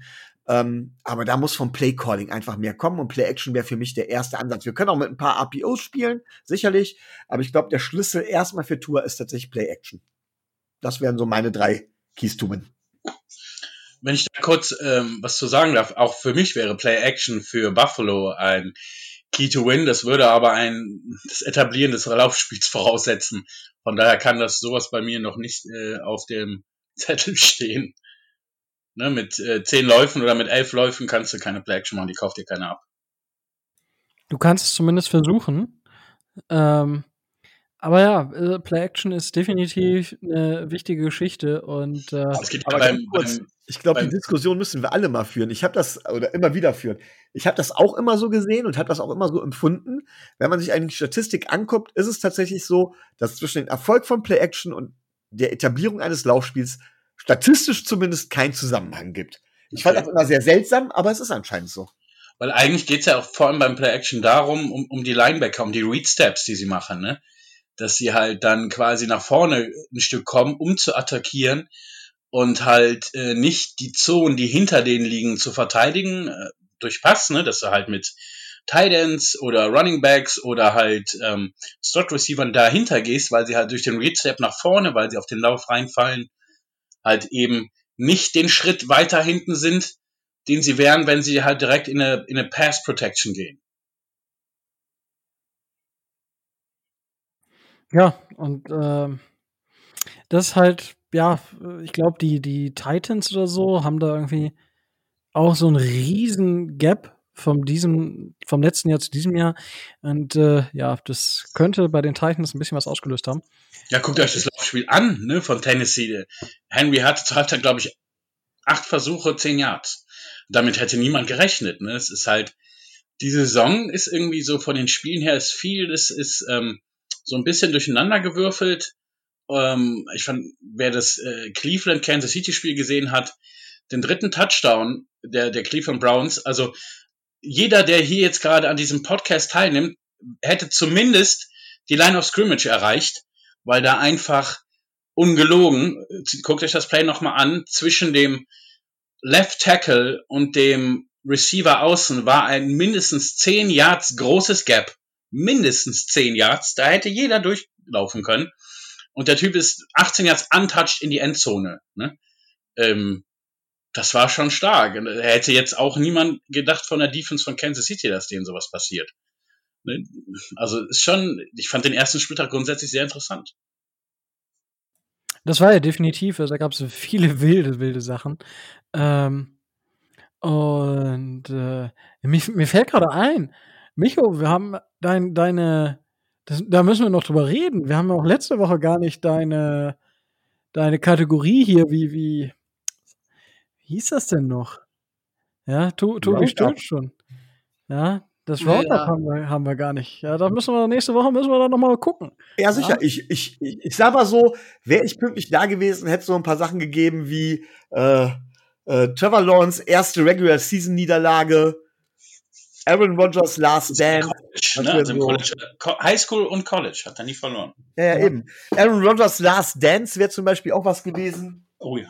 Bei Trevor Lawrence hätte man natürlich über die 017-Saison der Houston Texans reden müssen, die jetzt wohl wieder passé ist. Also Mit was. Taylor auf Quarterback. Unglaublich. Ja, war schon, war schon nice. Aber das äh, werden wir dann nächste Woche definitiv wieder machen. Äh, jetzt kommt aber der Tobi mit seinen Keys to Win der Miami Dolphins gegen die Buffalo Bills. Darf ich, darf ich lang oder soll ich wieder kurz? Du darfst dich, du Ich darfst dich auslassen. Wir sind, wir sind 20 tatsächlich- Minuten wollte ich so raus sein. Also überlegst dir. Ja, gut. Ich Ähm, muss morgen früh raus und dann haben wir 10 Uhr und so 5 Stunden Schlaf wären ganz nett. ich bemühe mich. Ich bemühe mich. Ähm, wichtig, wichtigster Key äh, aus meiner Sicht ähm, stellt die Schwäche gegen mobile Quarterbacks ab. Also das ist ähm, ja eine traditionelle Schwäche der Miami Dolphins. Josh Allen ist relativ gut zu Fuß, das wissen wir alle.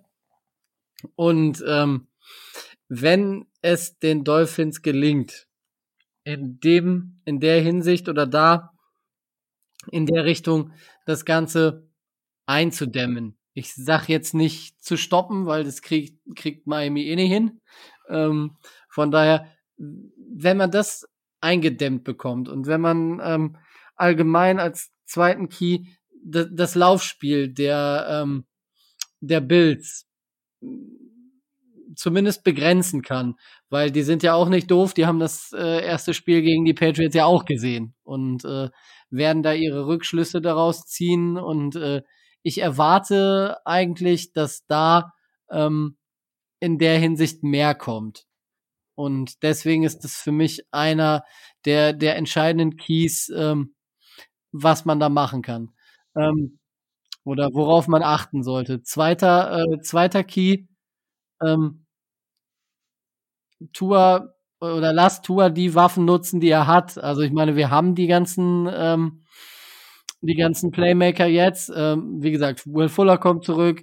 Ähm, Mike Gesicki wird sicherlich eine größere Rolle spielen. Wir haben ähm, den, den verhinderten Pass äh, auf Albert Wilson gesehen, der, der eigentlich ein Touchdown gewo gewehr, geworden wäre, wenn Jalen Mills nicht ein unfassbar gutes äh, Defense-Play ähm, gemacht hätte. Ähm, wir haben äh, da fünf, sechs, äh, fünf, sechs Leute.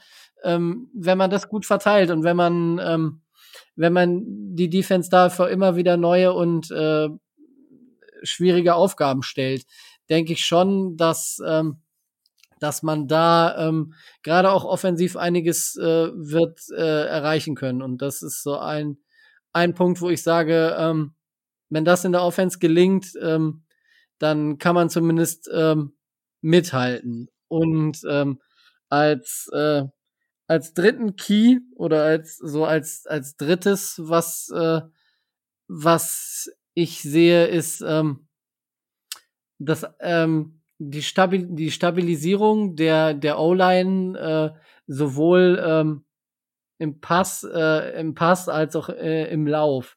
Weil, ähm, ja, äh, David, du hast eben die, die Play, das Play-Calling angesprochen, was mir, ähm, was mir letzten Sonntag nicht so gefallen hat, ist die Tatsache, dass, äh, dass man Miles Gaskin äh, aus meiner Sicht hätte vielleicht noch öfter äh, laufen lassen können, weil das hat teilweise doch schon recht, äh, recht gut ausgesehen und ich denke, da hätte man, äh, hätte man durchaus mit, äh, mit der Verbindung äh, Tua Gaskin, die ja schon da war und die ja auch äh, schon nicht selten gesucht hat, sei es jetzt durch den Run oder durch, äh, durch Pässe, ähm, da nochmal einen, einen Stellenwert draufzulegen, weil ähm, ich denke, dass Miles Gaskin in der Lage ist, ähm, da durchaus Schaden anzurichten am, äh, am Sonntag. Und äh, da sollte man auf jeden Fall drauf achten. Wunderbar, das ist doch schon mal äh, eine Aussage. Wobei, ich muss sagen, den Pass von Tour auf Wilson in die Endzone, den hätte Tour auch deutlich besser platzieren können. Und zwar auf die Outside-Shoulder von Wilson. Da wäre Mills nicht hingekommen, ohne eine Pass-Interference zu, ähm, ja, zu machen, zu, zu whatever. Ja? Also das ist mir beim, ich habe mir gestern toll, vorgestern Spiel noch mal so ein bisschen angeguckt und ja, ärgerlich. Äh, Nichtsdestotrotz ein, äh, ein gutes Defensive Play. Klar, klar. Also das, das Play von Mills war stark, aber es hätte halt von Tour deutlich besser gespielt werden können. Sagen wir, sagen wir können. Ja, war okay. Ja. Bist du bei müssen, dann sag müssen. Na. ich, will, ich will mir nicht den ganzen Hate abholen. Äh, aber so, äh, Tobi Micho, gibt es denn Fragen, die ihr an David habt, die ihr unbedingt loswerden wollt? Tobi. Ähm, erste, äh, erste Frage, ähm, David, wie, wie, schätzt, wie schätzt du das ein? War das, war das Sonntag eher, äh, eher ein Ausrutscher oder ähm, sind die Bills aus deiner Sicht nicht so stark, wie die Experten sie gesehen haben? Das ist eine gute Frage. Das äh, braucht man auch ein bisschen Zeit für, um das zu beantworten in der Saison. Ähm, ich habe das ja eingangs schon gesagt. Wir haben uns auch letzte Saison super schwer gegen Pittsburgh getan, auch wenn wir das gewonnen haben. Man darf nicht vergessen, Pittsburgh war letztes Jahr auch 12-4. Das heißt, die haben nur viermal verloren. Ein, eine dieser Niederlagen war halt gegen die Bills.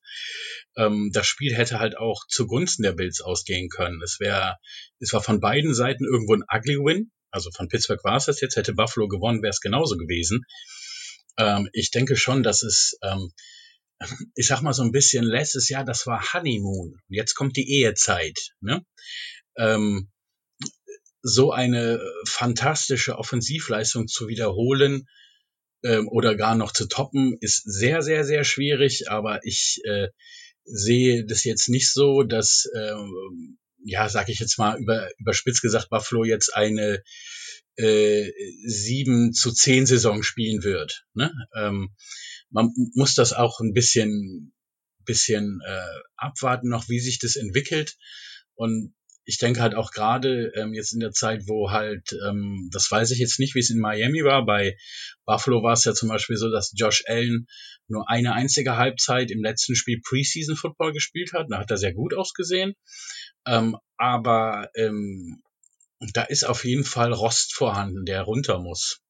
Und es gab halt in dem Spiel gab es nicht nur eine Situation, sondern einige, wo es so wirklich wie so ein Pendel war, ne? also so, so ein Zentimeterchen oder vielleicht auch 20 mehr, dann wäre das Ding complete gewesen, dann hätte man das First Down gehabt, dann wäre es zu noch einem Touchdown gekommen. Ne? Das war also, ähm, ich, um das jetzt wirklich zu beurteilen, finde ich es zu früh. Ähm, man hat deutlich, man kann natürlich immer noch Sachen sehen, die in der die gerade in der Bills Offense stecken.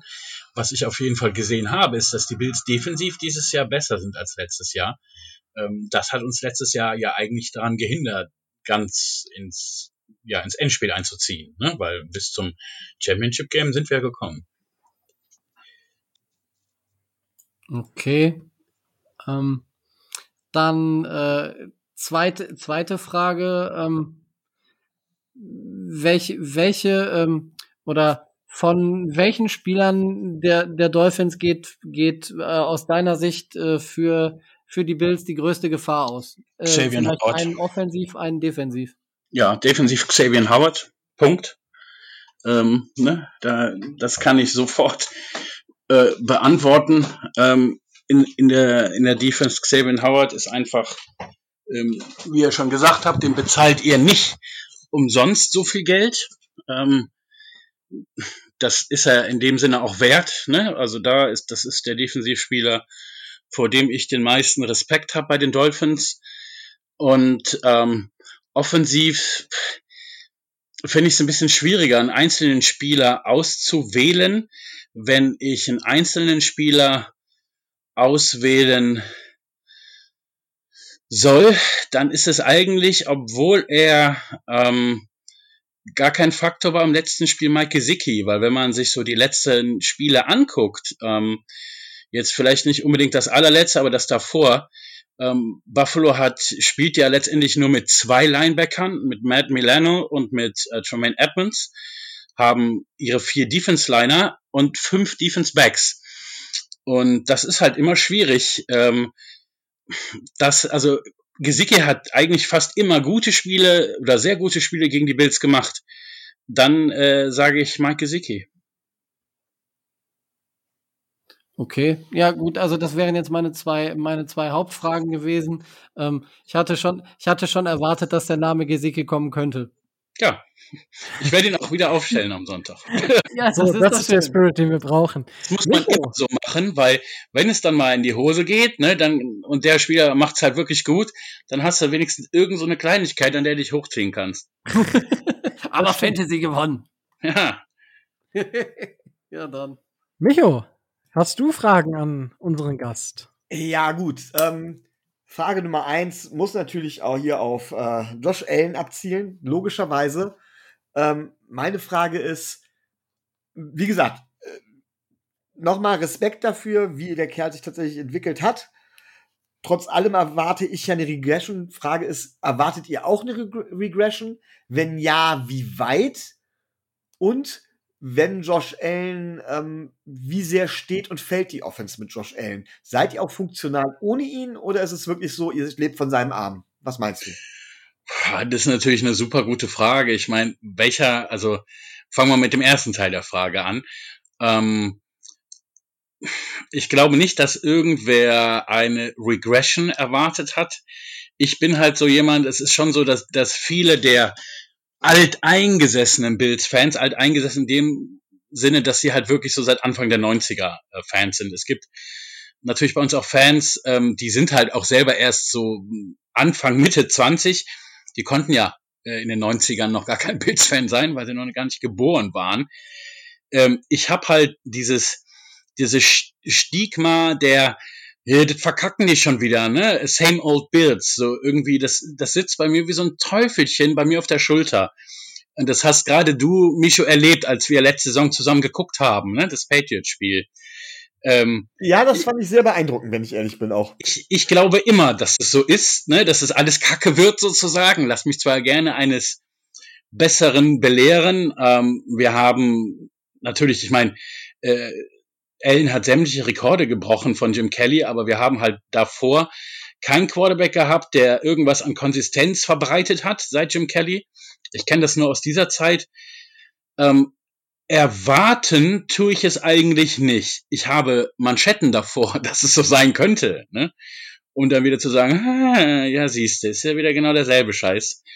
Ähm, ich weiß natürlich auch, dass ähm, als Coach, dass halt so eine Leistung zu wiederholen, das ist halt nur ganz wenigen gegeben. Ähm, zum Beispiel einem Brady, einem Rogers, einem, ähm, ähm, und jetzt aktuell halt auch einem Mahomes. Ähm, ich denke, also ich gehe erstmal nicht davon aus, dass er so fantastische Jahrzahlen, auch äh, was Steven Dix angeht, wie wahrscheinlich eher nicht wiederholen wird.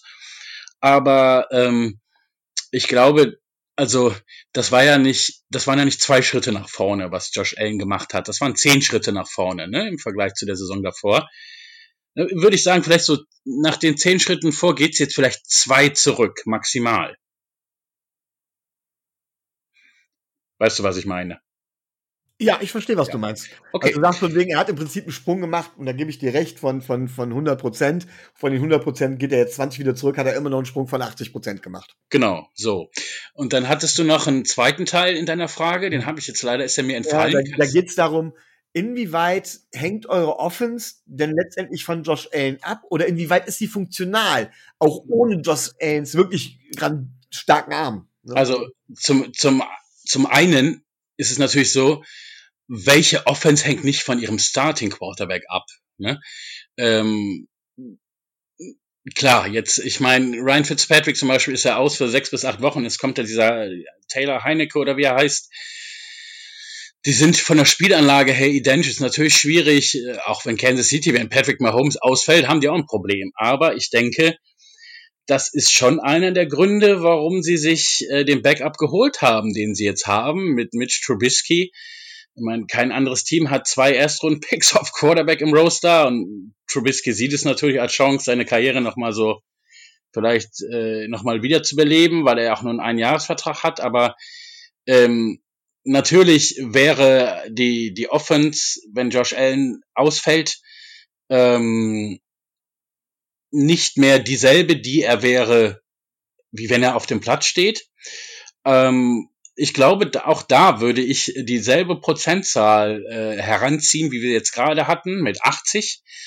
Ähm, klar wäre es ein Rückschritt, aber ähm, ich also denke schon, dass auch Trubisky dieses Team sehr ähnlich führen könnte, ähm, was man aber nicht ähm, was er nicht könnte, wo eine, eine, ein Riesenloch entstehen würde, wäre als Teamführer, als Mensch auf dem Platz. Ähm, weil Josh Allen passt nach Buffalo wie der Arsch auf den Eimer, wie man so schön sagt, ne? oder wie der Topf auf den Deckel. Ähm, in der Community, der ist ja auch unter, unter seinen Teamkollegen so unglaublich beliebt. Ähm, das wäre, ja, wäre natürlich schon ein Blow. Ne? Rein vom Spielerischen an der Offense ähm, denke ich, dass äh, ja, Trubisky das Ding schon führen könnte. Ich hoffe aber nicht, dass es dazu kommen muss. Wunderbar. Micho, hast, hast du noch eine Frage oder? Ja, äh, mich würde tatsächlich interessieren, ähm, äh, was hältst du denn jetzt? Du hast es vorhin schon mal angedeutet, dass, du, dass ihr das Laufspiel ver äh, verzichtet. Aber was, was glaubst du, wie lange denn ähm, ein Team es wirklich durchhält? Was war das? Weit über 50 Pässe habt ihr gespielt, glaube ich. Mhm, also es, es waren 51 Oder, waren, ja. oder 52. Zwei Also ist, zwei ist deutlich mehr als 50. Wie lange hält ein Team das tatsächlich auch konzeptionell so durch, ohne irgendwann so einseitig zu werden, ohne dass zum Beispiel tatsächlich Josh Allens Arm erlahmt irgendwann, ohne dass ihr ausrechenbar werdet? Ähm, Also es ist ja so, dass ich meine 51 Pässe sind tatsächlich das höchste, was Josh Allen bisher in seiner NFL-Karriere äh, versucht hat, ne, in die Luft zu schicken, sozusagen. Ähm, es ist aber äh, eigentlich so, dass wir genau dasselbe Playcalling sehen, was wir letztes Jahr auch gesehen haben in Buffalo. Ähm, also dieses halt extrem passlastige. Das ist jetzt nichts Neues. Wir haben uns halt alle gewünscht, dass ich hab, bin da auch nicht so der der Statistik oder Zahlenfreak, dass ich mir jetzt rausgesucht habe, wie viele Pässe und also ne, prozentual wir da gespielt haben. Aber wenn man es täte, bin ich mir zu 99,9 Prozent sicher, dass die Bills die NFL damit letzte Saison angeführt haben. Ähm, also man kann das schon ähm, eigentlich die ganze Saison und sogar auch erfolgreich durchziehen. Das Problem ist halt, dass man, ähm, wenn man das halt so macht, man die Probleme bekommt, ähm, aus meiner Sicht, dass halt diese Play-Action-Sache, auch wenn die Statistik das wohl gar nicht zeigt, nicht wirklich etablieren kann und dass man halt oft Probleme bekommt, ähm, wenn es halt bei Spielen eng wird und davon hatten wir letzte Saison nicht so viele, dann halt auch quasi mal die Uhr runterlaufen zu lassen, ne? weil man halt den wie wir alle wissen, klar, wenn ich jeden vier Yards Pass complete mache, ist das das Äquivalent zu einem äh, Laufspiel, aber wenn ich halt zwischendurch eine Incompletion habe, bleibt die Uhr halt doch wieder stehen. Ne? Das sind so ein bisschen, also letztendlich haben wir das auch die letzte Saison ähm, komplett so durchgezogen. Man kann das wohl lange so durchziehen. Die Frage ist natürlich, hat jetzt auch jede andere Mannschaft eine ganze Saison ähm, Buffalo Bills Football, wie sie diese letzte Saison gespielt haben mit Josh Allen auf Tape und kann sich entsprechend ähm, darauf vorbereiten. Ne? Ähm, ob man das eine zweite Saison so machen kann, ähm, das wird so ein bisschen diese Saison zeigen, weil ich habe nicht das Gefühl, dass der OC da eine Menge ändern wird. gut, dann habe ich Also da noch ich habe es jetzt gerade mal eben noch eingegeben. Ähm, tatsächlich ist es so, dass die Bills 59,2 Prozent letzte Saison hatten. Und ähm, sie sind damit nicht, was ich vermutet hatte, auf Platz eins. Ähm, ne, be beziehungsweise Verzeihung, ich gucke gerade mal. Wo stehen sie denn? Jetzt finde ich sie gar nicht mehr. Ähm, den höchsten Laufdurchschnitt hatte äh, überraschenderweise Baltimore. Wahrscheinlich war jeder dritte gecallte Pass war ein ähm, war dann ein Lauf durch den Quarterback von denen. Ähm, so, wir liegen hier mit, also 59 Prozent waren Pässe Ähm, auf Platz eins ist Jacksonville mit 64, die waren jetzt nicht so erfolgreich und dahinter kommt Pittsburgh und Tampa Bay, also der Super Bowl-Sieger mit 62,9% Pässen und 37% Lauf. Es scheint zu gehen, wenn man jetzt die Statistik äh, heranzieht. Ne? Tampa Bay hat den Super Bowl gewonnen und auch Kansas City 61% Pässe. Ja gut, dass das Passspiel effektiver ist, ist, äh, ist ja bekannt. Ähm, letzte Frage ist tatsächlich eine Prediction-Frage von mir. Glaubst du, dass die Dolphins die Playoffs erreichen? Ja, also ähm, kann ich mir gut vorstellen, dass sie das tun. Muss ja nicht zwingend über den Divisionssieg gehen, aber mit jetzt mehr Playoff-Teams, wenn ich mir so den Rest angucke, muss natürlich die vier Divisionssieger rausnehmen, ist ja logisch. Kann ich mir aber schon vorstellen, dass die Dolphins oder aber auch die Bills ähm, einen der anderen äh, Playoff-Plätze dann dahinter noch äh, erlangen können, ja. Gut. Jo. Dann würde ich sagen, David, wenn du noch Fragen hast, darfst du jetzt auch gerne fragen und dann würden wir danach noch zu den Tipps kommen, weil wir wollen ja jetzt auch nicht, dass du morgen verschläfst. Ja, wir wollen hier nicht, nicht schuld sein, dass hier irgendwas Schlimmes passiert. Ja, aber wenn du Fragen hast, dann da hast du jetzt auch die Möglichkeit, uns zu fragen. Ja, äh, was, was, ich hätte gerne von jedem von, von euch dreien einfach, äh, weil wir haben ja jetzt auch nicht wie in den letzten Jahren so, so einen Podcast gemacht, also von den Jets aus, die wohl ganz traurig in ihrem Kellerlein sitzen im Moment, ähm, wo wir quasi eine Saisonvorschau hatten. Ich hätte gerne von jedem von euch dreien sowohl den Bills Final Record als auch den Dolphins Final Record. also den äh, Dolphins Final Record kann, kann ich dir aus der, aus der Prediction-Folge nennen. Äh, Tobi 11 und 6 mit Playoffs, Micho 10 und 7 ohne Playoffs und ich habe auch 10 und 7, aber mit Playoffs getippt. Das waren die Dolphins Predictions. Ähm, und ich denke schon, dass die Bills insgesamt ähm, vor der Saison, ich habe sie als Division-Sieger getippt ähm, über bei, bei Leadblogger und würde sagen, ja, 12 oder 13 Siege und dementsprechend 12-5 oder halt 13-4. Wahrscheinlich eher 12-5. Ähm, muss, muss man dann sehen, je nachdem, weil du hast ja auch schon gesagt, wen sie alles noch spielen. 12-5 halte ich aber für realistisch, auch trotz dessen, dass das erste Spiel jetzt verloren gegangen ist. Tobi? Boah, ich weiß nicht mehr, ob ich, ob ich damals 12-4 oder 13-5, äh, Quatsch, 12-5 oder 13-4 gesagt habe. Ich kann mich nicht mehr dran erinnern. Das ist schon, mental so lange her, aber ich würde. Hä, wann, wann sollst du das denn gesagt haben? In irgend, ich glaube in dem Podcast mit den mit den Saints. Ach ja, du warst ja bei den Saints zu Gast, stimmt. Haben die mich haben die mich gefragt und ich weiß nicht, ob ich drei, äh, ob ich 12,5 oder 13,4 gesagt habe. Sollte ich jetzt was anderes äh, sagen, als ich das da gesagt habe, dann tut's mir tut's mir echt leid. Ähm, ich hätte nicht gedacht, dass sie das Spiel verlieren am Sonntag. Deswegen sage ich jetzt, also 12,5 kann ich mir gut vorstellen. Okay, Micho.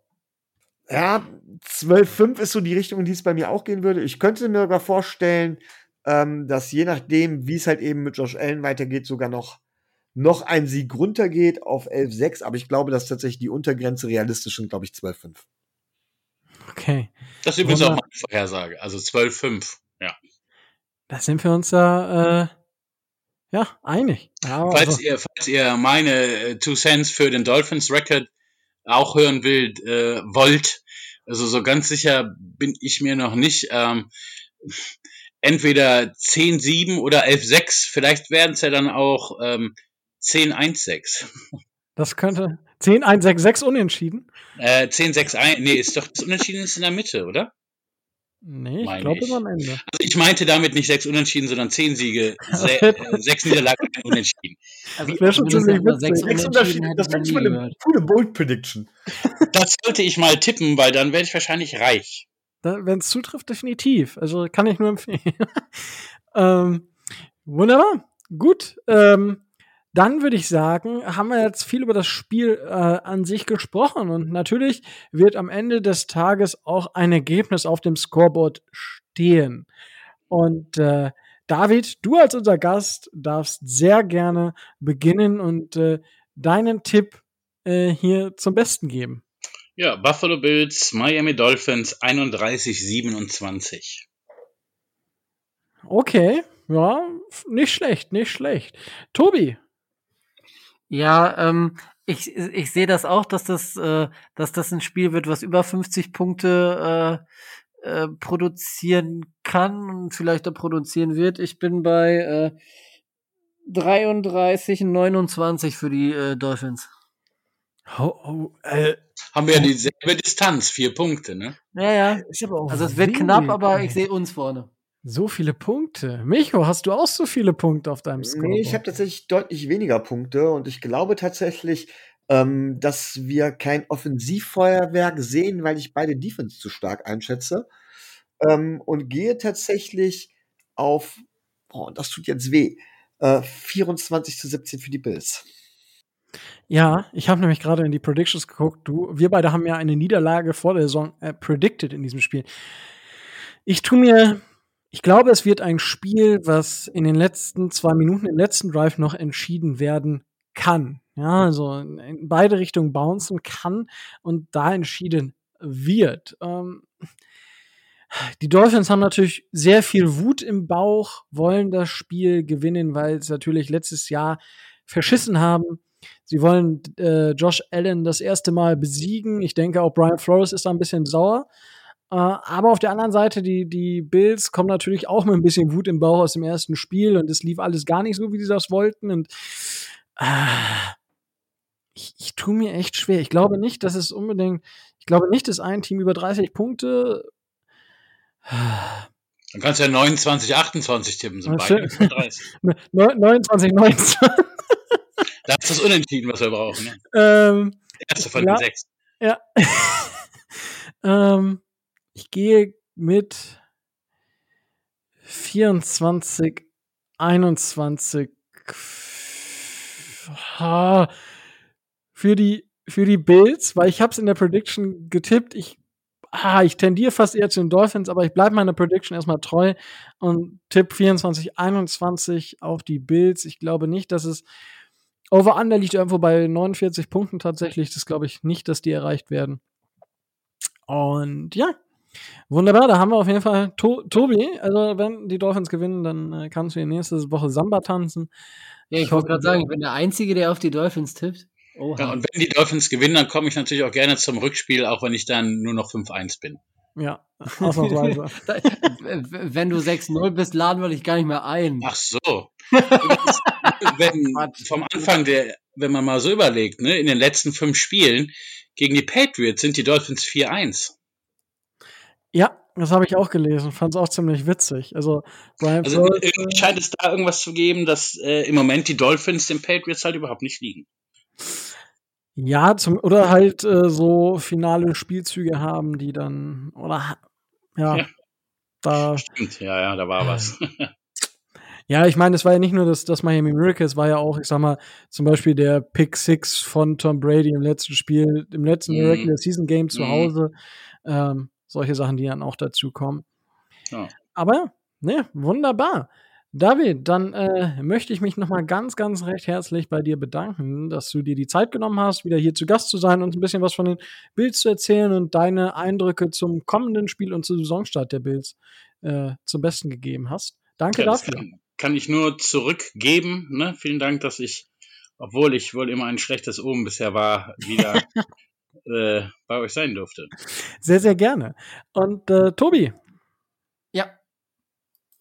Da ich, da ich ja hier für den Boulevard und für diesen ganze, für das ganze Zeuges hier zuständig bin, wir können den Dolphins Drive heute nicht beenden. Das geht also nicht ohne zumindest äh, eine äh, deutsche Glückwünsche äh, unterzubringen. Ähm, oder um oder um es mal konkret zu sagen, die 13 wird heute 60. Jesse Davis hat heute auch Geburtstag, also am, Don Ja. am Mittwoch.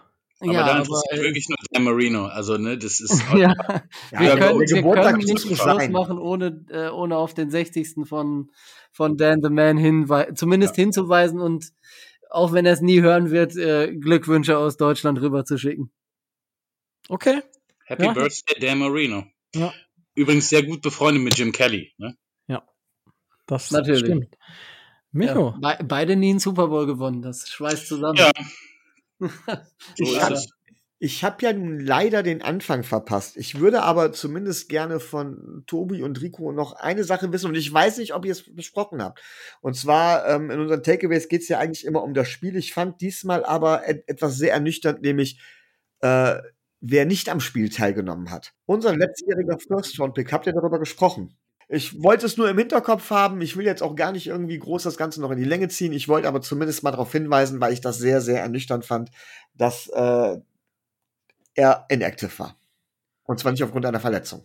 das ist korrekt. Also da, ich, ich habe mir auch angeguckt und war auch, ja, down würde ich nicht sagen, aber es war wirklich so eine, so eine Sache, wo, wo, wo man dann überlegt, okay, was ist da, was ist das Problem? Weil jeder, der ihn sieht und attestiert ihm eigentlich, dass er spielen könnte, also dass er wirklich die Trades mitbringt.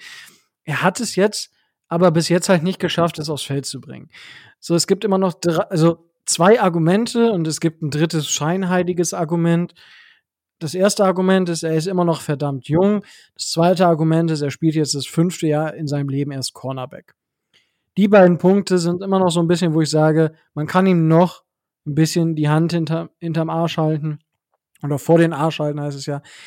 Äh, aber es ist definitiv ein Head-Scratcher. Ja, also da muss man wirklich sich fragen, was, was geht da noch? Ja, also da muss man schon ein bisschen aufpassen, ein bisschen Sorge sich, Sorgen sich vielleicht auch machen. Man weiß es nicht, man muss man mal gucken. Ähm, das, das, scheinheilige, das scheinheilige Argument ist halt, dass er ein First-Round-Pick ist. Ich denke, das ist das Einzige, was ihn aktuell noch rettet. Ja, wäre er ein Fourth oder Later oder selbst ein Third-Round-Pick ähm, würde ihn wahrscheinlich inzwischen nicht mehr vor einem Cut retten. Muss, muss, man auch, muss man auch ehrlich sagen. Aber er bringt halt die Trades mit. Er ist noch super jung und dementsprechend äh, hat er halt noch diesen Credit. Und er trainiert hier auch. Also es ist ja nicht so, dass man sagen kann, wie so manche andere Spieler, der zum Beispiel bei den Titans und dann bei den Dolphins für zwei Tage war, äh, der O-Liner, der einfach nichts gemacht hat, der nicht trainiert hat, der auf Autos gestanden hat, gefeiert hat, whatever. Das ist ja nicht nur ich bin Organi. Und da, also ich, ich, ich habe ja damals auch gesagt, dass ich ihn für ein, grundsätzlich für ein First-Round-Talent halte. Bis jetzt hat das nicht zurückgezahlt, muss man definitiv so sagen. Ich würde ihm aber halt die Zeit einfach noch geben. Ja, und äh, dementsprechend sehe ich das kritisch, aber immer noch mit dem Potenzial, dass sich da was entfalten kann. Die Wahrscheinlichkeit wird aber natürlich von Monat zu Monat geringer. Tobi, ich weiß nicht, wie siehst du diese Causa?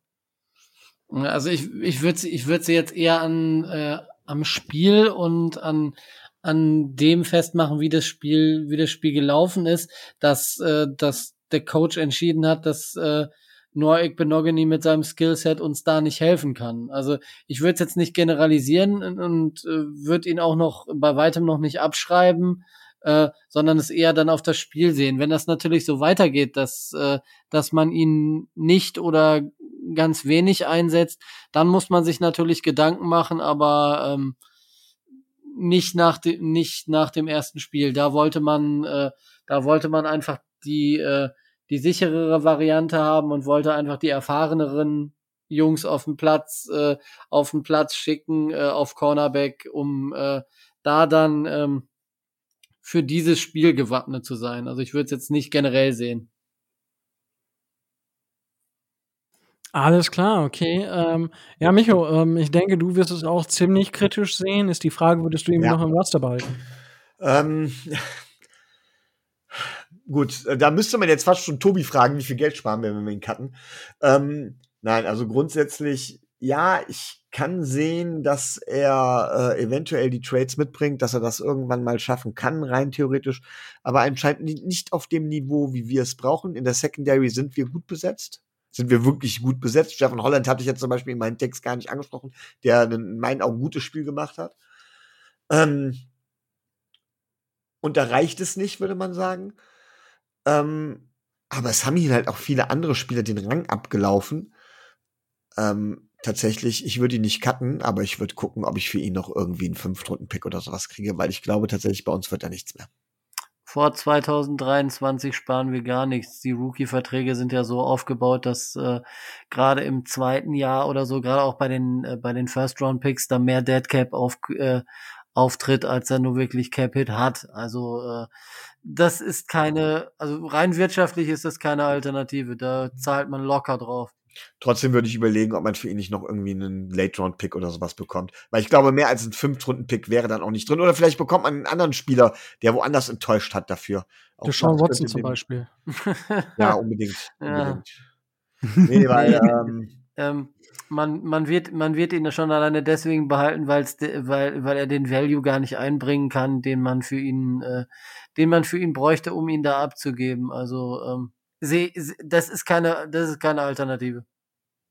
Ja gut, aber das ist die Frage, welchen Value hat er denn, wenn er inactive ist? Und welch, also naja, er, er, hat, er, er, hat ein, er hat ein Preisschild von minus 5,5 Millionen um den Hals hängen. Ja, zahlst, zahlst, du, zahlst du 5,5 Millionen, damit Igbenogany nicht für die Dolphins spielt?